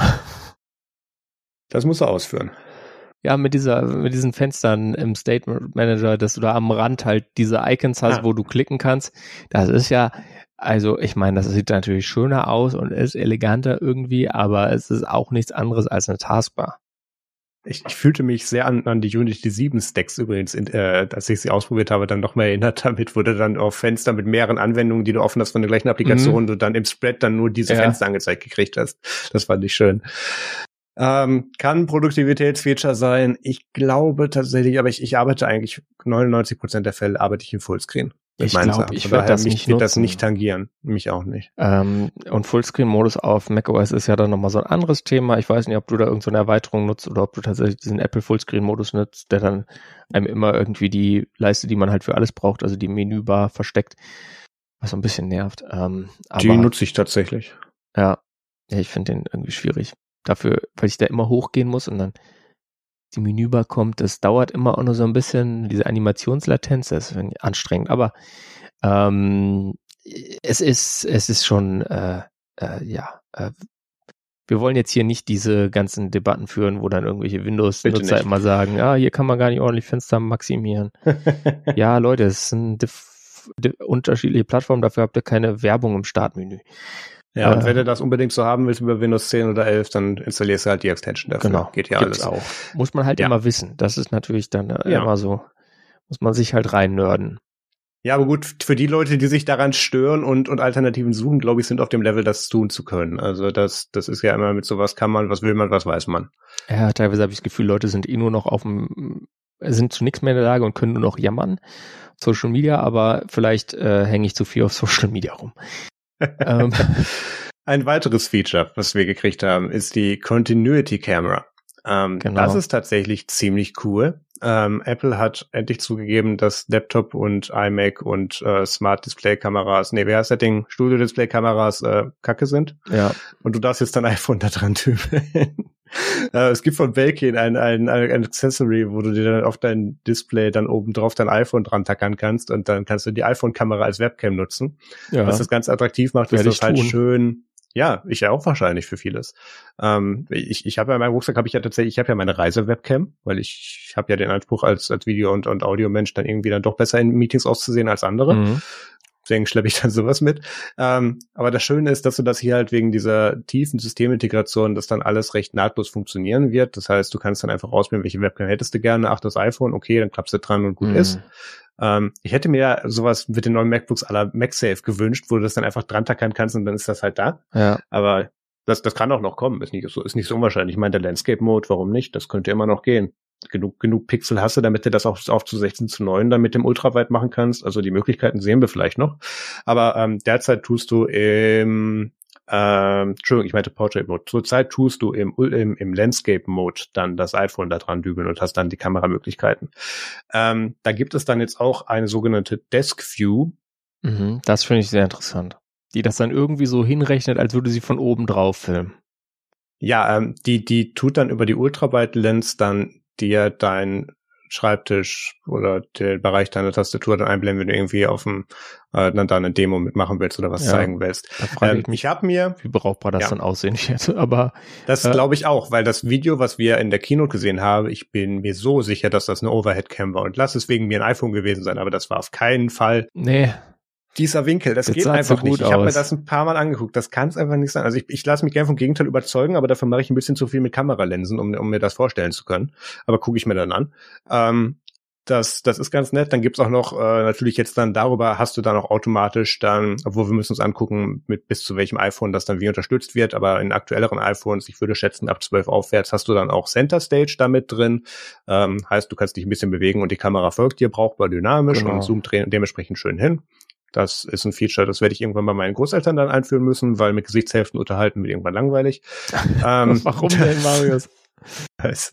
ähm, außerdem Studio Light. Ähm, wir erinnern uns zum iPhone X gab es ja dann zum ersten Mal ähm, durch diesen Deep, Deep De Depth Sensor, den du damit dran hattest und mhm. den Infrarotblaster konntest du dann so schöne Sachen machen, wie dann daraus ein Schwarz-Weiß-Bild äh, generieren oder da dynamisch dann einen Portrait-Mode draus machen, der dann wirklich, oh, mein E-Mail-Programm ist auf laut, äh, der dann wirklich ähm, dir darüber äh, dann ein brauchbares Bild generiert hat, obwohl er das dann, obwohl nur mit einer Kamera, aber dafür mit besserer Sensorintegration. Ähm, das ähnliche sehen wir jetzt dann auch mit Studio Light, wo der dann eben dir dynamisch schön das Gesicht rausrechnet und dann da halt so ein bisschen Lichteffekte drauf macht, damit das schön aussieht. Sah in der Kino toll aus. Ähm, ich glaube, ich werde weiterhin unter drei Studiolampen auf meinem, bei meinem Schreibtisch rund, äh, dann davor sitzen, aber wir gucken mal, was da kommt. Ja. Ja, da wird ah. natürlich auch was gesherlockt, ne? Also ich meine, so Dinger gab es schon vorher. Äh, ja eine, die ich jetzt, ich habe jetzt versucht rauszufinden, wie diese App aus hieß, die ich da mal ausprobiert habe. Also ich meine, Droidcam gibt's ja so für Linux und Windows, aber Klar. da gibt's auch irgendwas für Mac und ich finde jetzt nur AppCoCam, aber das war's nicht, was ich probiert habe. Nee. Äh, was ich probiert hatte, war auf jeden Fall grauenhaft. Ähm, war das nicht das mit dem unaussprechlichen kroatischen Namen? Ich muss auf jeden Fall dann da Geld reinschmeißen und so und es war halt äh, ähm, irgendwie nicht so nicht so gut in der hm. Free-Variante, dass ich mir gedacht habe, da gebe ich Geld rein. Ähm, von daher, ähm, das ist ja auch logisch, dass sowas gesherlockt wird. Das ist eigentlich fast ein bisschen ja, frech, das dass es jetzt kommt, System. aber äh, ja. anscheinend haben sie jetzt endlich genug Ideen, dass sie da, äh, wenig genug Ideen, dass sie dann jetzt das mal so vom Stapel noch genommen haben. Ah, das wird auch mal ganz interessant. Machen wir mal. Naja, da, da, da hängt ja noch ein bisschen mehr dran. Das, das tut natürlich diesen ganzen Ökosystem-Login noch mal ein bisschen befördern, weil ähm, dann hast du das MacBook und wenn du da viel mit Videos machst, denkst du vielleicht zweimal drüber nach, ob, sie, ob du dir dann nicht vielleicht auch ein iPhone dazu holst, damit ja. das schöner aussieht. Das, das spielt ja alles dann zusammen. Ähm, da geht's auch im nächsten Feature drum, nämlich Hands-off, äh, Hand-off, Entschuldigung, Hand-off, ähm, die, wo du im Prinzip dann nahtlos Sachen, die du auf dem einen Gerät machst, dann auf dem anderen fortsetzen kannst. Das haben wir viel mit Safari gesehen zum Beispiel. Wenn du irgendwelche Tabs auf dem iPhone offen hattest, hast du dann auf dem macOS-System dann so ein Icon gesehen und hat dir das dann da fortgesetzt. Ähm, teilweise sogar mit, mit äh, in Formulardaten hat er dann aktiv Einträge übernommen. Das habe ich letztens erst rausgefunden. Das, ja. das fand ich sehr gut. Habe ich dreimal genutzt leider, deswegen kann mir das erst jetzt, aber es gibt es. Ähm, aber Hands-off, Hand, Entschuldigung, Hand-off. Was ist denn Hands-off? Hand-off ähm, gibt es dann jetzt auch für FaceTime. Ähm, das heißt, du machst, äh, das ist was, das mir häufig passiert, irgendwie, äh, ich, ich, ich telefoniere über FaceTime irgendwie mit Pierre im Auto oder sowas und bin dann, komme dann irgendwie an und gehe dann an meinen Schreibtisch und muss dann sagen, okay, ich rufe dich gleich über den Desktop zurück. Da muss jetzt nicht mehr machen. Mhm. Jetzt hast du da einen Button, der im Hintergrund auch nur den Call neu initiiert, aber der dann den nahtlos oder weitestgehend nahtlos. Ich bin auf die realen Demos gespannt, dir dann eben diese Session übergibt und du kannst das dann auf dem Desktop in wenigen Sekunden wahrscheinlich dann fortführen. Ich glaube, dass es darauf hinauslaufen wird. So nahtlos, wie sie es in der Demo gezeigt haben, glaube ich einfach nicht, weil der Call muss initiiert werden. Aber ja, ähm, da kannst du dann einfach mit einem Klick sagen, hey, äh, leg jetzt auf dem Phone auf und mach auf dem Desktop weiter und gut ist. Und andersrum, wenn man halt los Und muss. andersrum. Das ist total. Und auch natürlich auch auch gut. auch iPhone zu iPad, iPad zu iPhone, iPad zu Mac, was auch immer. Also hier einmal im Kreis. Mhm. Wunderbar. Ähm, dann haben wir noch äh, hier in Messages so ein paar Sachen gekriegt wie Undo, Send und äh, den Edit-Button.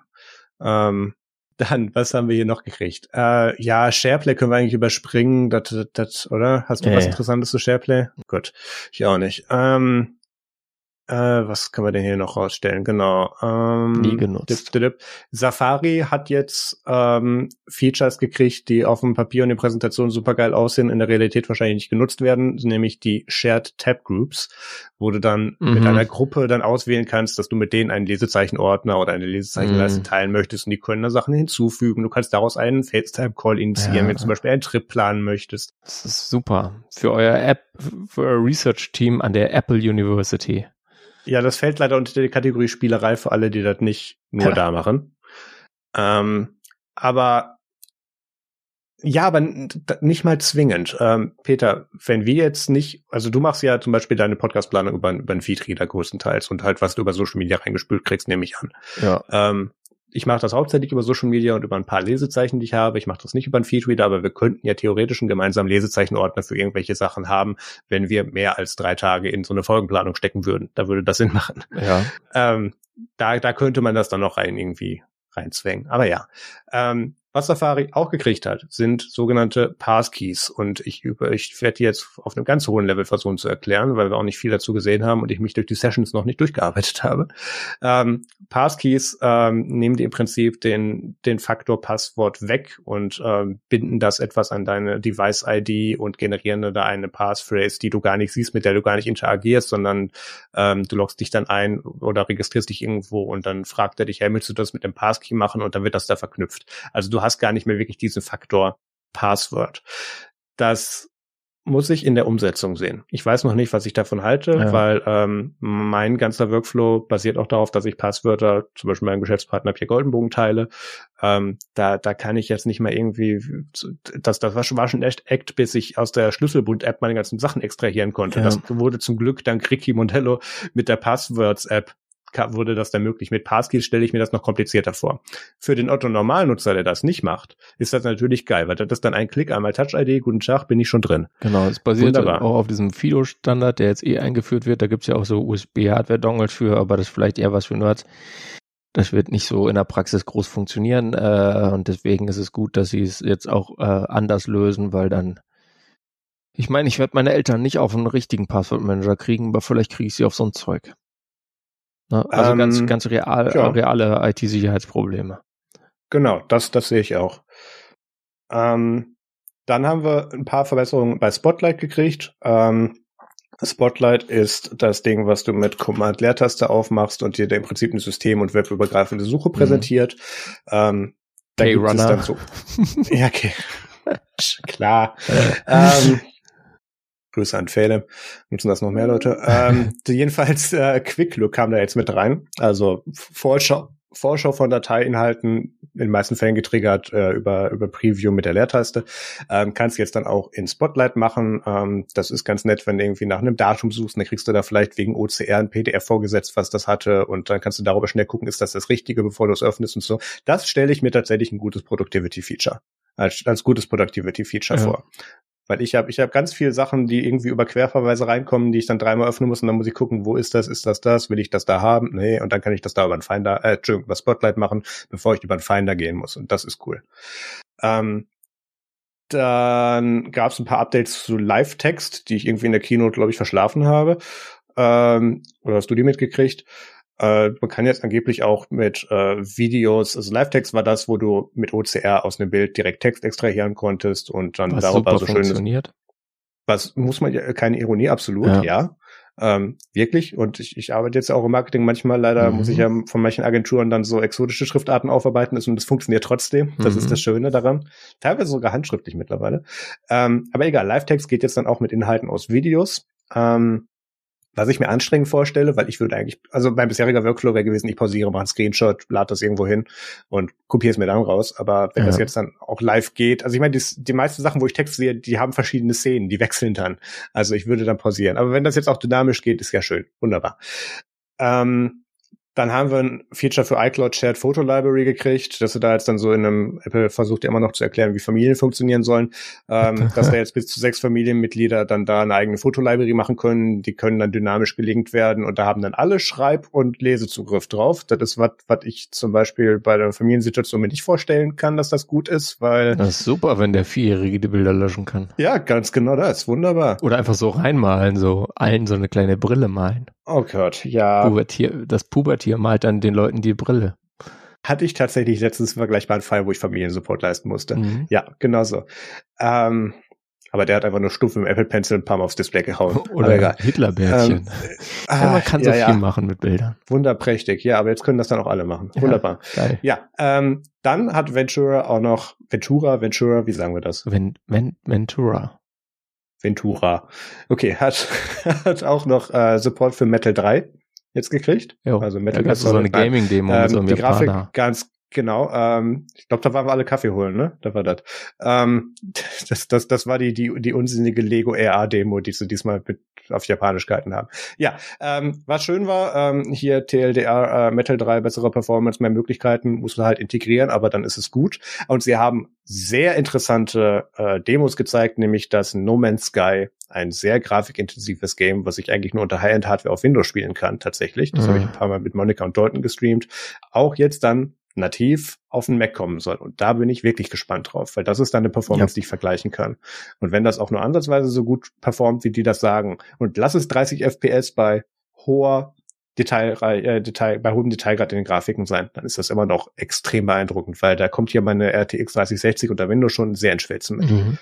Ein, also da, da bin ich gespannt, was da kommt. Ein Feature, was ich auch noch interessant fand und äh, was wir dann ja vielleicht irgendwann mal für Kollaboration nutzen können für diesen Podcast, ist diese Freeform-App, die sie angeteasert haben. Yes. Ähm, kommt auch für die ganzen äh, Plattformen, also auf jeden Fall auch fürs iPad und ähm, aber halt später in diesem Jahr. Das heißt, vielleicht wird es auch April nächstes Jahr, wer weiß, ne, dass das, wenn was nicht ja. gleich zum Launch kommt, versprochen wird, das dauert schon mal. Das ist quasi so äh, OneNote, OneNote als Whiteboard, würde ich mal sagen. Da kannst du halt, ja, hast so einen ja. riesen äh, Canvas, der halt, glaube ich, ja unendlich groß ist und du kannst da halt Sachen reinpacken, kannst Bilder, Videos, Audio, PDF, Dokumente und so weiter da, da rein verlinken. Das heißt, deswegen, deswegen hat es mich an OneNote erinnert. Ähm, nur halt mit äh, vielleicht schickerem UI. ähm, aber so gemeinsam Brainstorm und so, das, das ist schon, schon eine, eine interessante Sache. Muss man dann immer sehen, wie es funktioniert. Die Demo sah richtig geil aus. Äh, wenn du das jetzt mit realen Menschen und rea deren realen Handschriften machst, ähm, naja, dann fällt halt diese Designt bei Apple in California Realität wahrscheinlich wieder ziemlich auseinander und es sieht halt aus wie Plattenbau. Aber äh, ich bin auf jeden Fall gespannt, äh, ob das was Brauchbares wird oder einfach nur ähm, Burning Trainwork und dann wird es wie Google Wave ganz schnell eingestellt. Das ist, das ist auch was, wo ich mich sehr drauf freuen werde ähm, oder schon darauf freue, dass es kommen wird. Ähm, weil ich habe das gerade auf der Arbeit, ähm, keine Ahnung, ich habe dreimal im Jahr die Situation bei Nextcloud, wir haben ein Software-Release und das sieht in der Regel so aus, wir sitzen in den Tagen davor bis in die Puppen morgens ähm, im Berliner Büro, Frank, Jos und ich und wird brainstormen, wie dieser Artikel oder dieser Blogpost aussehen muss. Und vor allem daraus, da sehe ich dann ja auch natürlich, und da kann er, da kann er Frank mit dem Apple Pencil auf dem iPad machen, ich sitze am Mac und Jos macht das auf dem iPhone irgendwo, keine Ahnung, egal. Und wir können das dann später auch mit OCR dann eins zu eins rüber kopieren, wir können schön Alignment machen, also wir kloppen es am Ende mhm. ja auch nur noch in WordPress, aber allein diese Arbeit dahin, dieses ganze Design ja. drumherum, da habe ich Bock drauf. Ähm, und wenn das ansatzweise geräteübergreifend okay funktioniert und vielleicht denken sie sogar so weit und machen da mit den Teilnehmern dann ein lokales Peer-to-Peer-Netzwerk draus, damit die Latenz einigermaßen geil ist für alle. Das könnte ich mir auch noch vorstellen. Da haben sie in den Sessions ein bisschen dran gehintet, deswegen habe ich da Hoffnung. Ähm, dann könnte das echt gut werden. Da bin ich gespannt drauf. Ja. ja. Ähm, ja, es gab noch ein paar Fokus-Mode-Verbesserungen. Ich nutze Fokus-Mode nicht, keine Ahnung. Ja, ich auch nicht. Gut, alles klar. Ähm, das, das ist es eigentlich. Es gab noch eine ganze Menge und da gab es auch viele Sessions zu, die ich leider auch noch nicht gesehen habe. Accessibility Improvements. Mhm. Ähm, Immer wichtig. Das, das ist absolut. Ähm, und auch was, wo ich, wo ich Apple hoch, an, hoch ankreide, dass ja. sie das tatsächlich so gut machen. Ähm, dann gab es noch so ein paar Verbesserungen im Game Center, dass du da als besseren Multiplayer machen kannst für Apps, die das nutzen. Sternchen, Klammer zu. Ja, ja, ja. Ähm, eine Sache, die wir auch noch gesehen haben, die macOS jetzt endlich kriegt und auch iPadOS, wo zu Peter gleich kommt, ist eine dedizierte Wetter- und Uhrzeit-App. Endlich. Die macOS Wetter-App war ja bisher immer so in so einem Widget versteckt. Das war ja noch okay, da konnte ich mich mit arrangieren. Aber ich arbeite halt, alle meine Kunden arbeiten in anderen Zeitzonen. Ich muss gucken, wann es wäre verfügbar, wen klingel ich jetzt aus dem Bett, wenn ich da jetzt anrufe. Das in einer dedizierten App, die mich nicht irgendwie 2,99 im Monat kosten soll oder so. Das, äh, ja, nehme ich.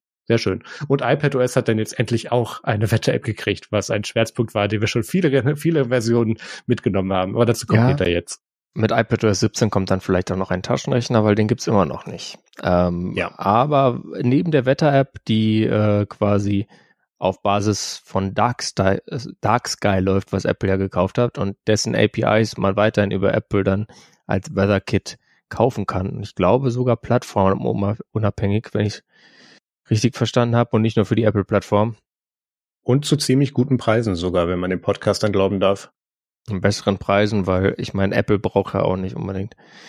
nee, ich glaube tatsächlich, dass Apple da nur symbolischen Preisschild drauf dran gehangen hat, damit die ganzen Free-Apps nicht hingehen und da ihre APIs dran dübeln. Ähm, ja, ich meine, ja. du kriegst halt unendlich Last, wenn du es für kostenlos machst, deswegen musst du genau. schon einen Preis verlangen. Aber ja. ähm, und das dann auch in Ordnung, also ja. Ja. Ähm, das ist schon ganz cool. Jedenfalls iPadOS. Äh, da gehen wir jetzt nicht so ins Detail wie bei macOS, weil wir, ich glaube, wir nutzen beide das iPad, äh, wenn dann eher beiläufig. Äh, du als ja. du hast eins, ich habe gerade überhaupt kein aktuelles. Ähm, aber sagen wir es so, äh, dieser Stage Manager kommt auch dahin auf die iPads mit M1-Chip. Und wenn man jetzt mal so ein zweites externes Display ans iPad anschließt, dann kann man da auch mit diesem State Manager mehrere Apps nutzen. Das heißt, man kann jetzt auf diesen Ständchen M nur auf M1. Nur auf M1, ja, aber ich meine, wir haben uns ja immer gefragt, wieso haben diese iPads ein M1 und dann kannst du nichts damit machen. Das, das ist natürlich was, was irgendwie immer noch stimmt, gefühlt, aber jetzt kann man dann immerhin mal, ich glaube, du kannst mit State Manager dann irgendwie vier pro Display, also irgendwie acht Apps oder irgendwie was, äh, da gleichzeitig drauf nutzen und damit ist es dann für viele Leute auch genug Produktivität. Das kann sein. Freeforming mit den Windows ist dann auch wieder nur mit Stützrädern, weil das ist dann nur in den Layouts und wie das hingeschoben wird, wie Apple das für richtig hält. Das kann ein Vorteil sein, weil die natürlich wissen, welche Skalierung die einzelnen Apps können in dem Moment. Okay. Sagen wir mal so, dieses angeschlossene Display wird jetzt ja. endlich mal vernünftig nutzbar und ja. auch über so wie es scheint, mehr Apps als bislang, weil vorher gab es halt ein paar Apps, die konnten das und die anderen Apps, die konnten es halt nicht. Das heißt, so ein Display ans iPad anschließen war nett für Video gucken oder was, aber dann hast du halt auf einem schlecht, schlechteren Screen als auf deinem iPad, nur halt weiter weg äh, und größer äh, ein Video geguckt und äh, es war also, ja, lol, geht halt cool. Äh, ja. Und seitdem die iPads USB-C hatten, war es auch nicht mehr dongelhell, um da hinzukommen. Ähm, ja. Jetzt sage ich so, macht, macht jetzt mal so ein iPad Pro mit M1-Chip dann irgendwie so ein bisschen Sinn. Und wenn man dann noch diese ganzen Pencil Improvements der letzten Jahre dazu rechnet, bin ich jetzt tatsächlich schon auf Ebay gehangen und habe geguckt, was denn da so ein iPad Air mit M1-Chip mal so kostet und ob man da irgendwo so günstig an also rankommt. Leider Weil, noch nicht so ganz, ne? Ja, aber also ich sag mal so, für uns. 600 Euro bist du da schon dabei, wenn du ein bisschen wartest. Ja. ja. Ähm, und habe ich jetzt noch nicht gemacht, aber ich glaube, äh, wenn dann jetzt dieses iPad OS 16 mal in der allgemein verfügbaren Beta ist, kann es gut aus sein, äh, durchaus sein, dass ich dann auf einmal tatsächlich wieder mit dem iPad rumlaufe. Mal teilweise, ja, weil ich habe, uh. ich habe, war damals äh, beim iPad, mein erstes iPad war das iPad 2, mein zweites iPad und neuestes iPad bislang war das iPad Air, erste Generation. Wirklich erste noch, cool. Ja, ja, äh, da war ich voll dabei damals und ich fand's fand's schon ziemlich cool. Ich hatte auch so einen Tastaturdock dafür von Logitech, äh, was oh. lustigerweise auch so eine komische Rolle in der hinteren Ecke hatte, wie dieses äh, aktuelle super teure Apple Tastaturdings da. Ähm, Magic Keyboard heißt, glaube ich. Ähm, aber ähm, äh, das ist ja irgendwie hat das ja schon was und der Handschriften-Input äh, als Remarkable Nutzer bin ich da schon dabei und wenn dann das auch noch ein System ist, was tatsächlich schlau ist äh, und Rechenleistung hat und das ist so ein iPad ja definitiv. Also ob es schlau ist, ja. hm, Rechenleistung hat's.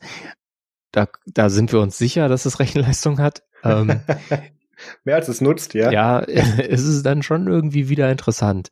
Jetzt nach diesen ganzen Jahren, die ich da ausgesetzt habe. Also es ist so, ich habe durchaus schon mal mit Dingen hantiert, auch länger. Meine Eltern haben beide iPad Pro 9,7, diese erste 9,7 Zoll Generation, die es da gab und auch ein Pencil dann und so, habe ich schon mal was mitgemacht. Ich hatte, äh, ich habe ganz falsch erzählt, ich hatte sogar mal ein iPad Pro 12,9 Zoll, die erste Generation oh. davon. Das hatte ich.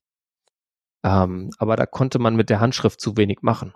Da konntest du halt dann irgendwie was hinmalen, aber du konntest es nicht irgendwie intelligent weiterverwenden und deswegen bin ich dann davon relativ schnell wieder weg und habe das Ding für fast das gleiche Geld wieder in die Bucht zurückgeschmissen, aus der ich es gefischt hatte.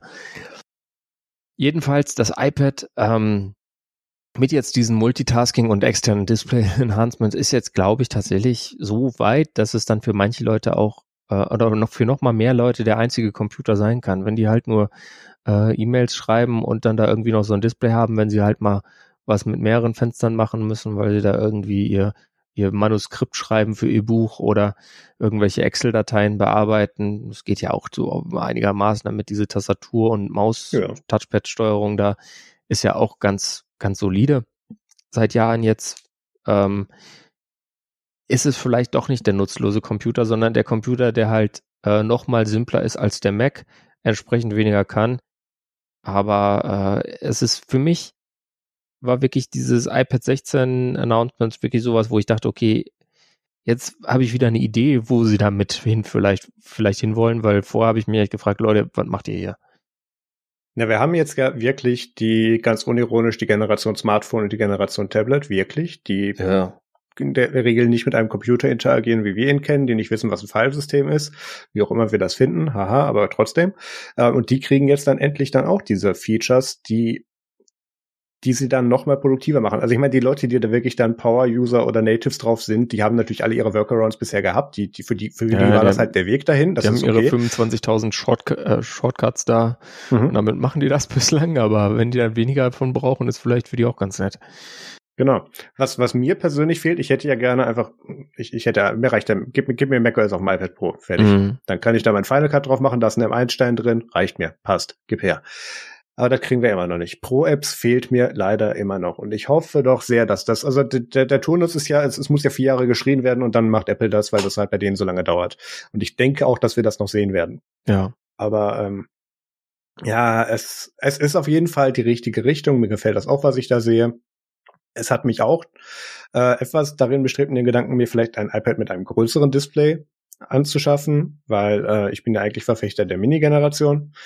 Ähm, und der Grund, warum ich das da nicht als Power-User aller iPad oder so nutze, äh, ist, das weil es dafür keine richtige Tastatur gibt, die mir ja. gefällt.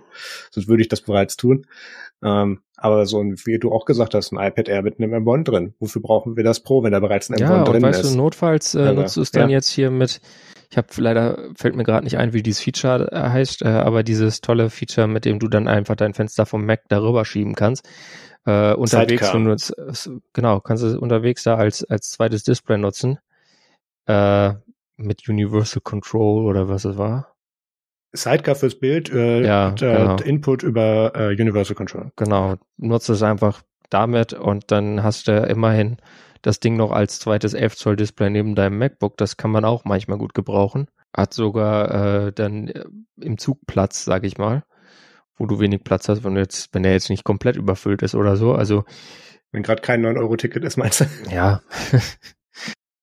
Äh, also das ist auf jeden Fall was, was einsetzt, ein, ein, ein, einsetzbar ist das Wort. Einsetzbar ist, es hat Use Cases und ähm, das ist schon dann insgesamt vielleicht doch mal wieder so ein nicht ganz uninteressantes Produkt. Also ja, ja auf dem Mac finde ich Stage Ranger Alarm, auf iPadOS glaube ich, äh, bringt's richtig was voran. Ja, auf dem iPad sind wir diesen, diesen Workflow mit Stützrädern ja wesentlich mehr gewohnt und mit Vorgaben. Genau. Und da, da sehe ich das auch besser und akzeptabler als auf dem Mac. Eine, ein, ein kleiner Wermutstropfen bleibt natürlich bei OS 16 und zwar ist das iPad dann nicht mehr die Steuerzentrale im Smart Home.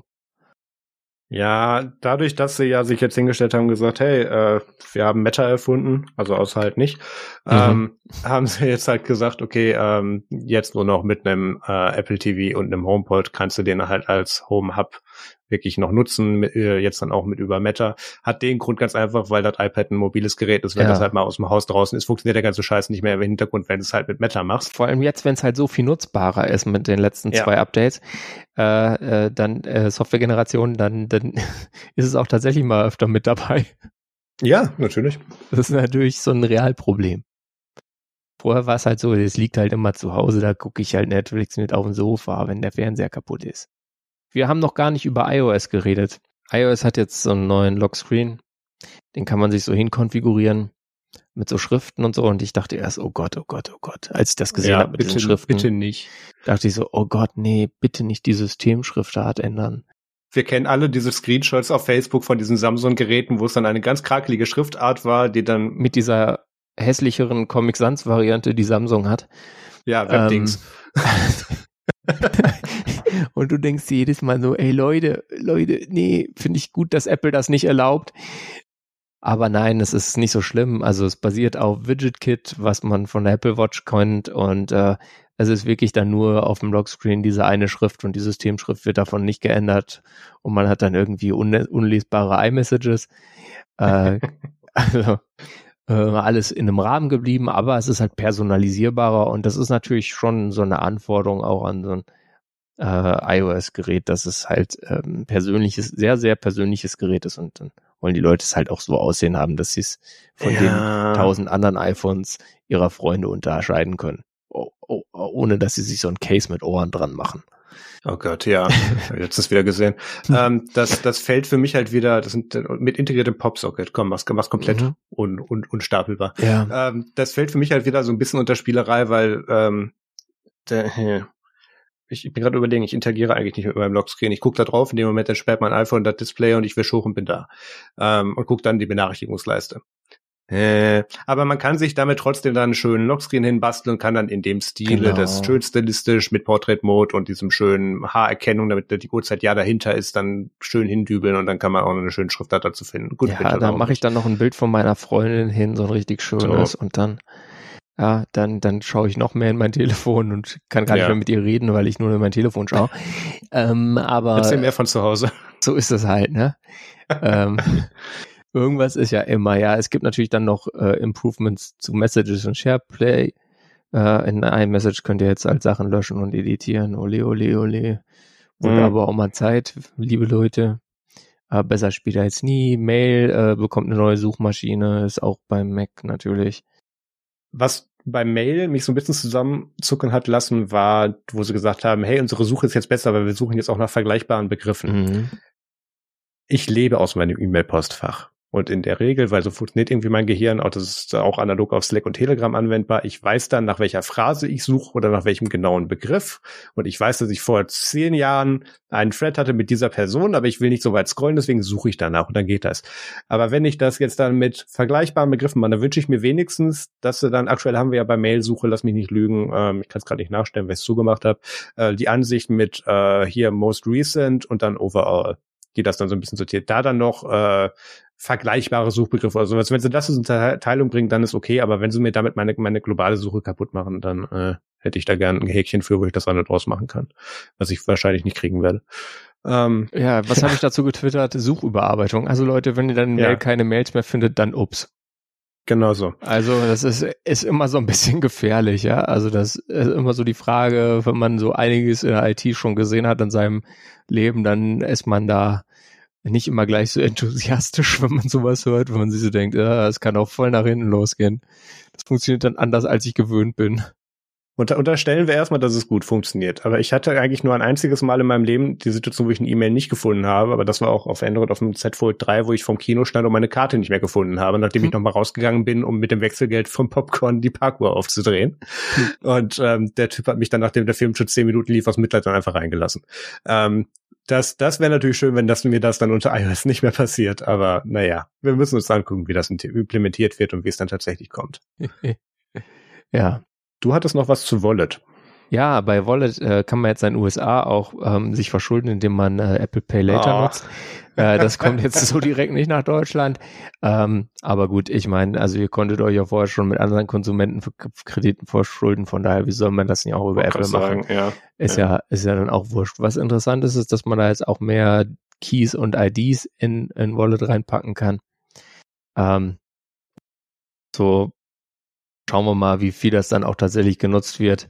Ähm, dass man dann sich mit äh, der ID in Wallet ähm, ja seine Altersverifikationen abholen kann und so weiter. Müssen wir mal gucken. Aber äh, interessant ist auf jeden Fall, wenn da mehr reinkommt.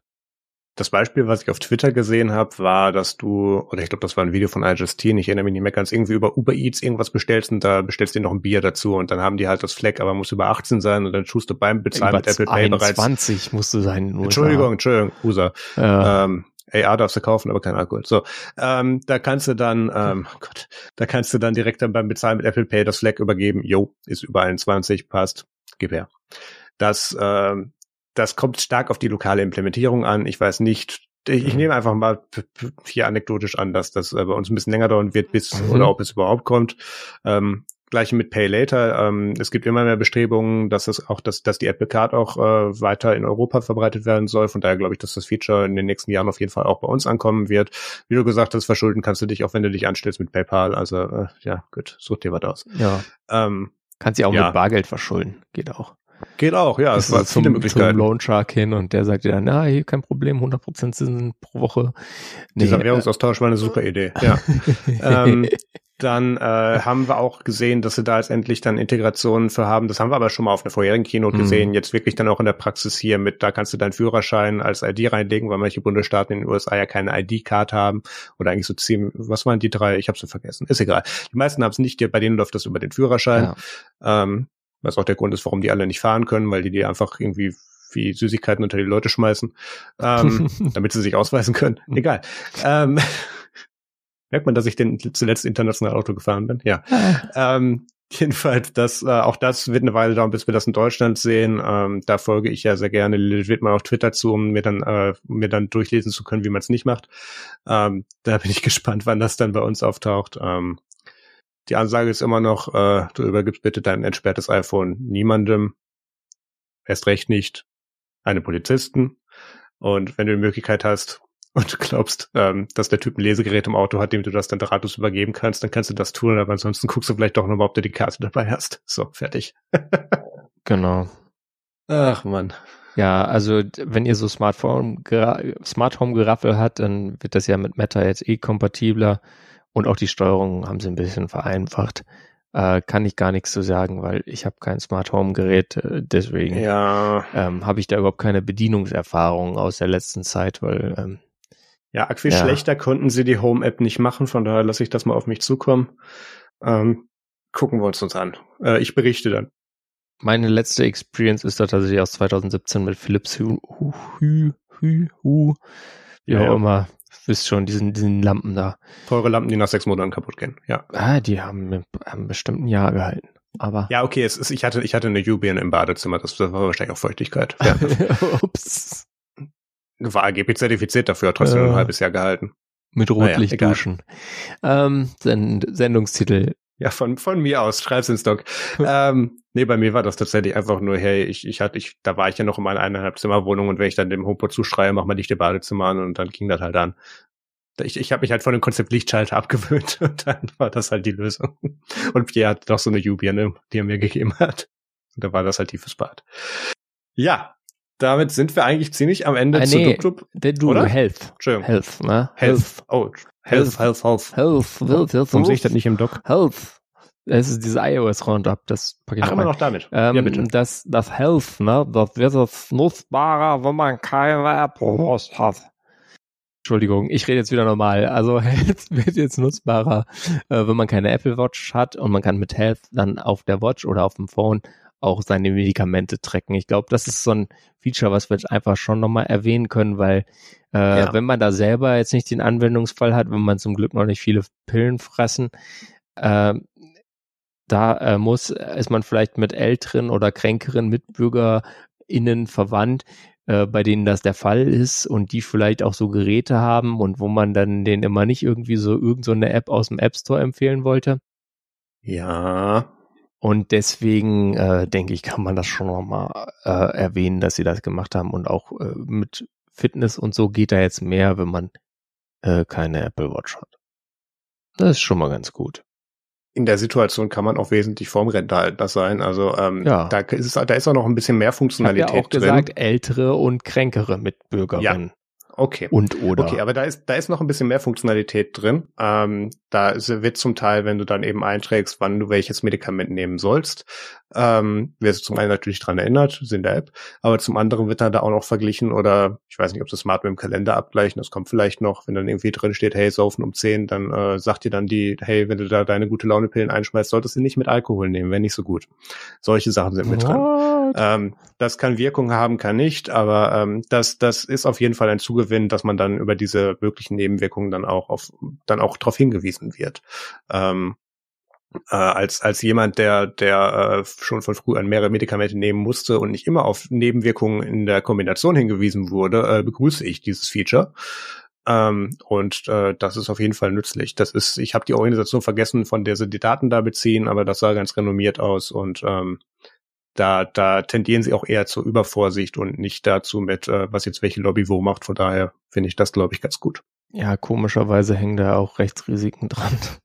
Ja, Deswegen macht man das besser genau. Ja, ja, ähm, absolut. Ja, ähm, was wir noch mal in einem kurzen Roundup erwähnen können, ist, was alles rausfliegt. Ähm, ja. Also, Ventura läuft ja. nicht auf äh, MacBooks, die alt sind. Ich kann mich endlich von der Idee verabschieden, mir ein 2015er MacBook Pro, das, das letzte Gute zu kaufen.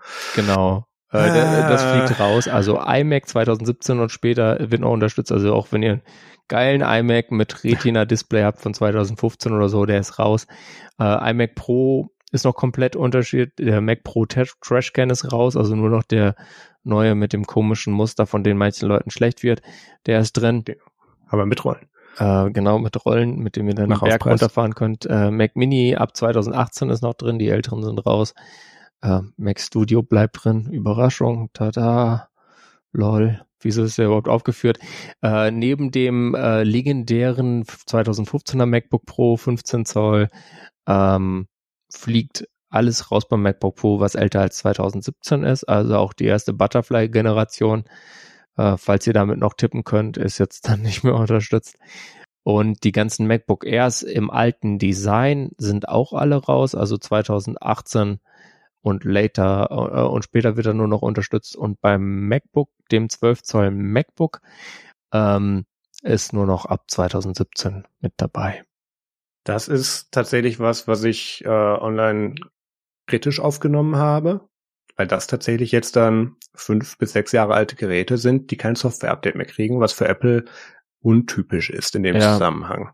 Das ist ein kürzerer Turnus, das ist immer, ne, ich, ich, nee, der ist mit, der ist sogar mir mittlerweile zu kurz, wo ich sage, das ist akzeptabel. Ich finde das tatsächlich ja. nicht gut. Da sollen sie wenigstens eine abgespeckte Version geben. Ich meine, das haben wir ja schon früher gesehen, da ging dann AirDrop nicht richtig oder nur mit Low Speeds und so weiter. Von mir aus, dann macht halt das. Aber die Geräte komplett abzukündigen, das finde ich dann wirklich zu kurz gedacht an der Stelle. Das wird bestimmt einen guten technischen Grund haben, wo sie sagen, das sind so diese tollen Feature, auf die wir uns jetzt konzentrieren mhm. und die mhm. wir ausbauen wollen und da können wir die alten Geräte nicht mehr mitschleppen. Aber dann macht man das nicht so. Und das finde ich dann schade, weil das waren trotzdem teure Geräte. Du siehst heute ja. immer noch auf Reddit und Tecker News von Leuten, die schreiben, dass sie immer noch ein 2011er MacBook Air nutzen. Und natürlich ja. mit alter Version oder, oder mit, mit hier Mac Patcher dann mit neuer Version, aber immer noch mit einer akzeptablen Performance. Es gibt halt keine Performance-Gründe, woran wir das bisher festgemacht haben, wann, Leu wann Geräte End of Life geschickt werden. Nee. Das ist jetzt hier offensichtlich nicht der Beweggrund. Und vor allem ist dann da noch das zweite Problem dran. Man kann ja sagen, okay, die Vorversion oder die Vorvorversion wird noch unterstützt und kriegt auch noch Sicherheitsupdates. Das Problem ist nur, dass Apple bei diesen Sicherheitsupdates für die Vor- und Vorvorversion äh, teilweise ein bisschen langsam ist. Ja. Das ist dann auch tatsächlich ein äh, reales Sicherheitsrisiko, weil Apple da einfach schnarchi, schnarchi das nicht so hoch priorisiert. Und äh, das macht es dann halt nochmal doppelt äh, nicht okay, weil 2017 ist halt dann doch erst irgendwie fünf Jahre her.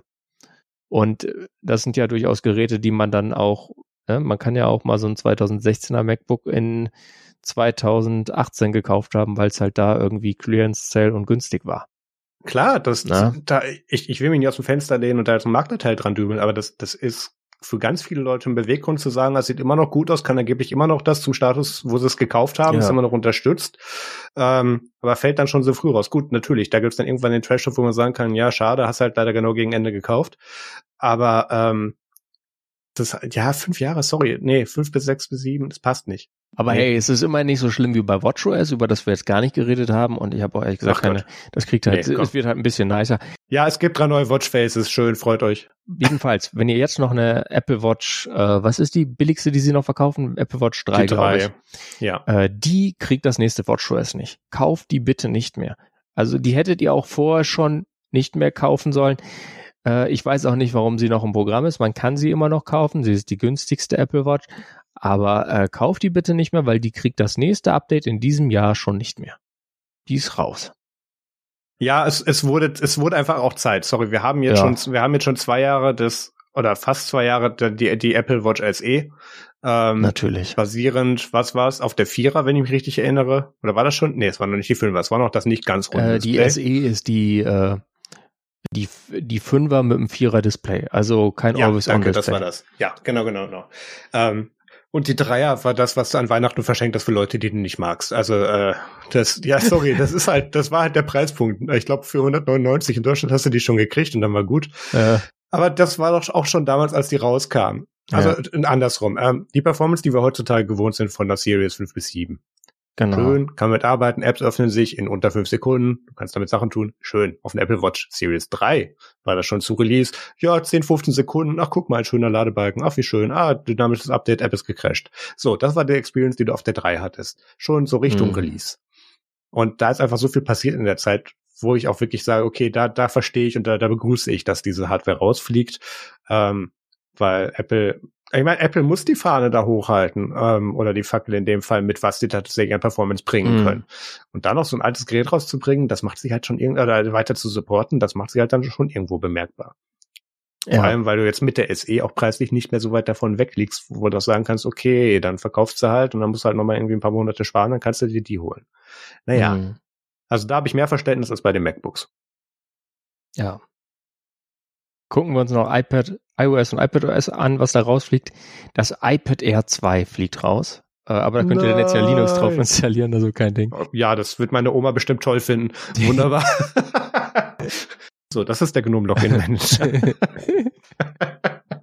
Viel Spaß mit GDM. Uh. Ah. Äh, aber übrigens, äh, auch ein Development jetzt, was in diese letzten drei Wochen fällt. Äh, GNOME ähm, wird jetzt äh, auch auf, also GNOME Shell kommt jetzt auch auf Mobile. Von daher, das wird auch, das, da wird auch das virtuelle Keyboard jetzt hoffentlich mal endlich gut. Ähm, mhm. Von daher, vielleicht gar nicht so schlimm. Ähm, egal. Ähm, also, was fällt raus bei den iPhones? Natürlich das iPhone 6S, das iPhone 6S Plus, das iPhone SE der ersten Generation, also Goodbye 4 Zoll iPhones ja. äh, und das iPhone 7. Wenn ich das jetzt hier richtig sehe bei Mac Rumors, bleibt aber das iPhone 7 Plus drin. Grund könnte sein, Spekulatius hat ein Gigabyte RAM mehr. Ah. Das hat zwei, statt zwei Gigabyte hat es drei Gigabyte RAM, das iPhone 7 Plus. Und deswegen Stimmt. kann man es natürlich leichter noch mitziehen, weil dann da der Safari nicht so häufig crasht bei großen Websites oder was auch immer der Grund ist. Ähm, dein äh, iPod Touch ist auch komplett raus. Äh, auch die siebte Generation, der ist, der ist jetzt draußen, der kriegt kein iOS 16 mehr. Wollte die Betas ähm, drauf ausprobieren. Äh, und außerdem fliegen ein paar iPads, also diese Basis-iPads, fünfte und sechste Generation raus, siebte Generation bleibt. iPad Mini 4 hatten wir auch schon angesprochen. Äh, das war auch noch mit dem A8X. Nee, A8. Wait, iPad Mini 4 fliegt raus? iPad also Mini 4 vor dem raus. aktuellen? Nee, die, die vor dem Gener aktuell ist die sechste Generation. Die fünfte Generation okay. bleibt drin.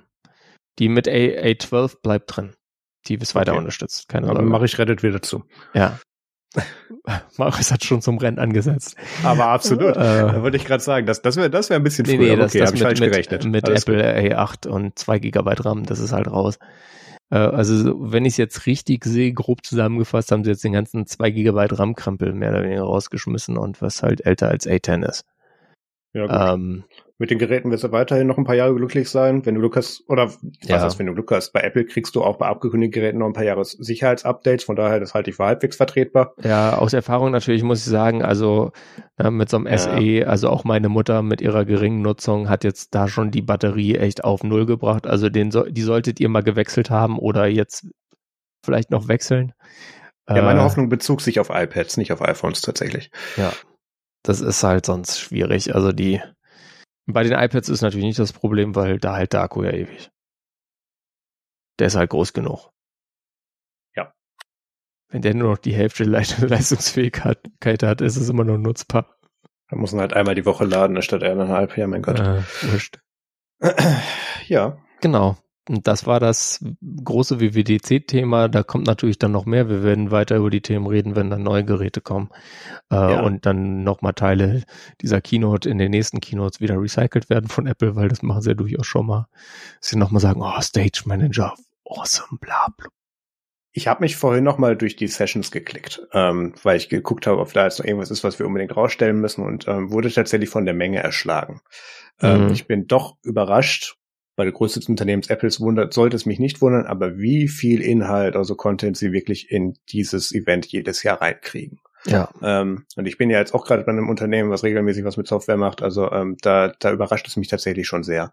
Und ich bin da schon der Meinung, dass wir das gut machen. Und, und Apple, ich, also sorry, ich will jetzt nicht Nextcloud mit Apple vergleichen, das ist nicht der Punkt. Aber allein die, die, die, die Menge an Content, die dabei rausfällt und der Detailgrad an vielen Stellen.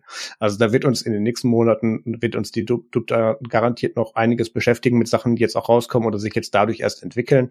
Ähm, da werden wir auf jeden Fall nochmal darauf zurückkommen. Jo, Und wenn euch das natürlich alles nicht interessiert, dann könnt ihr skippen, weil wir haben Kapitelmarken. Ja. Nice. Äh, was ihr jetzt nicht hören werdet, weil das ist das Ende dieser Kategorie und das nächste Kapitel beginnt jetzt. Musik, Film, Game-Tipp. Liege ich da eigentlich nachher im Edit das Echo drüber oder lasse ich das einfach so? Das lässt einfach so. Das ist jetzt okay. diesmal ohne. Äh, ich habe cool. viele Sachen geguckt anscheinend ähm, oder mitgeguckt jedenfalls. Und zwar eine Sache habe ich merkt, mal, du hattest Zeit. Ja, das ich weiß ich habe trotz Corona keinen Arbeitstag verpasst. Ich habe irgendwas falsch gemacht. Ah, Aber ja. ähm, Borgen Staffel 4 ist draußen. Sind wir jetzt noch nicht ganz durch mit, aber Borgen ist so eine äh, dänische, äh, das dänische House of Cards, wenn man so will. Fallen okay. ein bisschen weniger Leute vor die U-Bahn, aber äh, ähm, ist ganz, ganz gut, da ist die Staffel 4 draußen. Äh, lohnt sich auf jeden Fall da mal reinzuschauen. Ähm, generell Borgen mag ich. Ähm, ein bisschen anderer Cast, spielt irgendwie zehn Jahre nach dem Rest, bla bla bla, ist irgendwie so ein Nachzügler, ah. aber ist, äh, wenn man die Borgen-Serie, Borgen als Serie mochte, kann man die Staffel auf jeden Fall auch gucken. Da muss ich da doch mal reingucken. Ähm, dann gibt's The Man in the High Castle, Staffel 3. Ist, glaube ich, schon ewig draußen, aber ich habe jetzt endlich mal reingeschaut bei Prime Video. Ähm, bin noch nicht ganz durch mit. Das ist diese bekloppte Serie, in der äh, die Nazis den Mond, nein, äh, die Nazis und die Japaner sich die USA aufgeteilt haben und es dazwischen so eine Neutral Zone gibt und äh, gleichzeitig gibt es irgendwie trotzdem Filme aus der alternativen Realität, in der die Alliierten, also in, aus unserer Realität, in der die Alliierten den Krieg gewonnen haben und das verwirrt dann irgendwie alles. Also es wirkt erst so wie so äh, ja Fictional History ähm, äh, Dings, aber ist dann doch irgendwie noch so ein bisschen so mit mehrere Welten und Parallelrealitäten. Ich check die Serie nicht ganz aber sie hat durchaus Unterhaltungswert, auch in Staffel 3.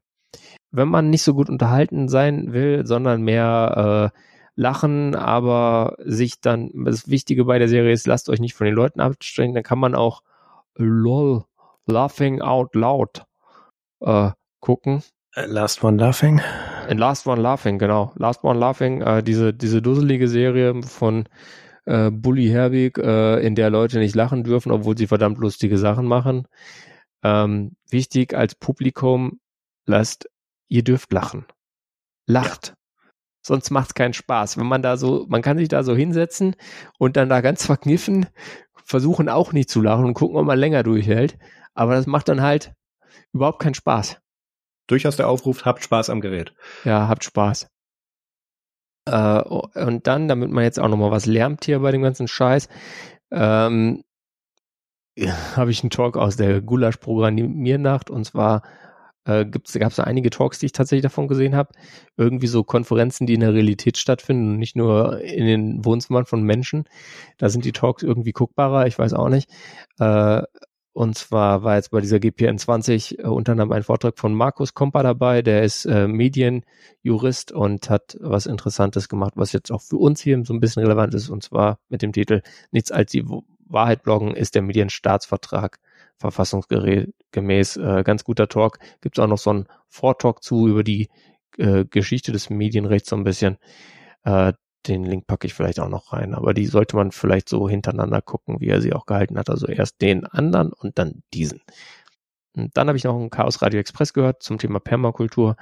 Ähm, nachdem ich zehn Minuten gehört hatte und mich der Akzent von dem nee, nicht der Akzent, der Dialekt von Tims Interviewpartner nicht mehr total in Wahnsinn getrieben hat, war es echt interessant. Also äh, bleibt dran und lasst euch nicht von äh, dialektalen Vorurteilen abbringen. Marius, was hast du geschaut, geguckt, gehört? Ich habe nur Sachen geschaut dieses Mal. Ähm, du Schauer. Ich habe du. Schauer. Mhm. Schopenhauer. Äh, hier, ich habe die anscheinend äh, bisschen verpasst. Das ist eine neue Staffel von äh, My Next Guest Needs No Introduction mit with, with David, genau, with, with David, Letter, with David Letterman. With, oh, with David Letterman. Ähm, habe ich geschaut. Da gibt's jetzt die Staffel 4, äh, hatte unter anderem Billie Eilish, äh, Will Smith äh, vor der Oscarverleihung, äh, Cardi B, Ryan Reynolds, Kevin Durant und Julia Louis-Dreyfus ähm, jeweils interviewt einzeln.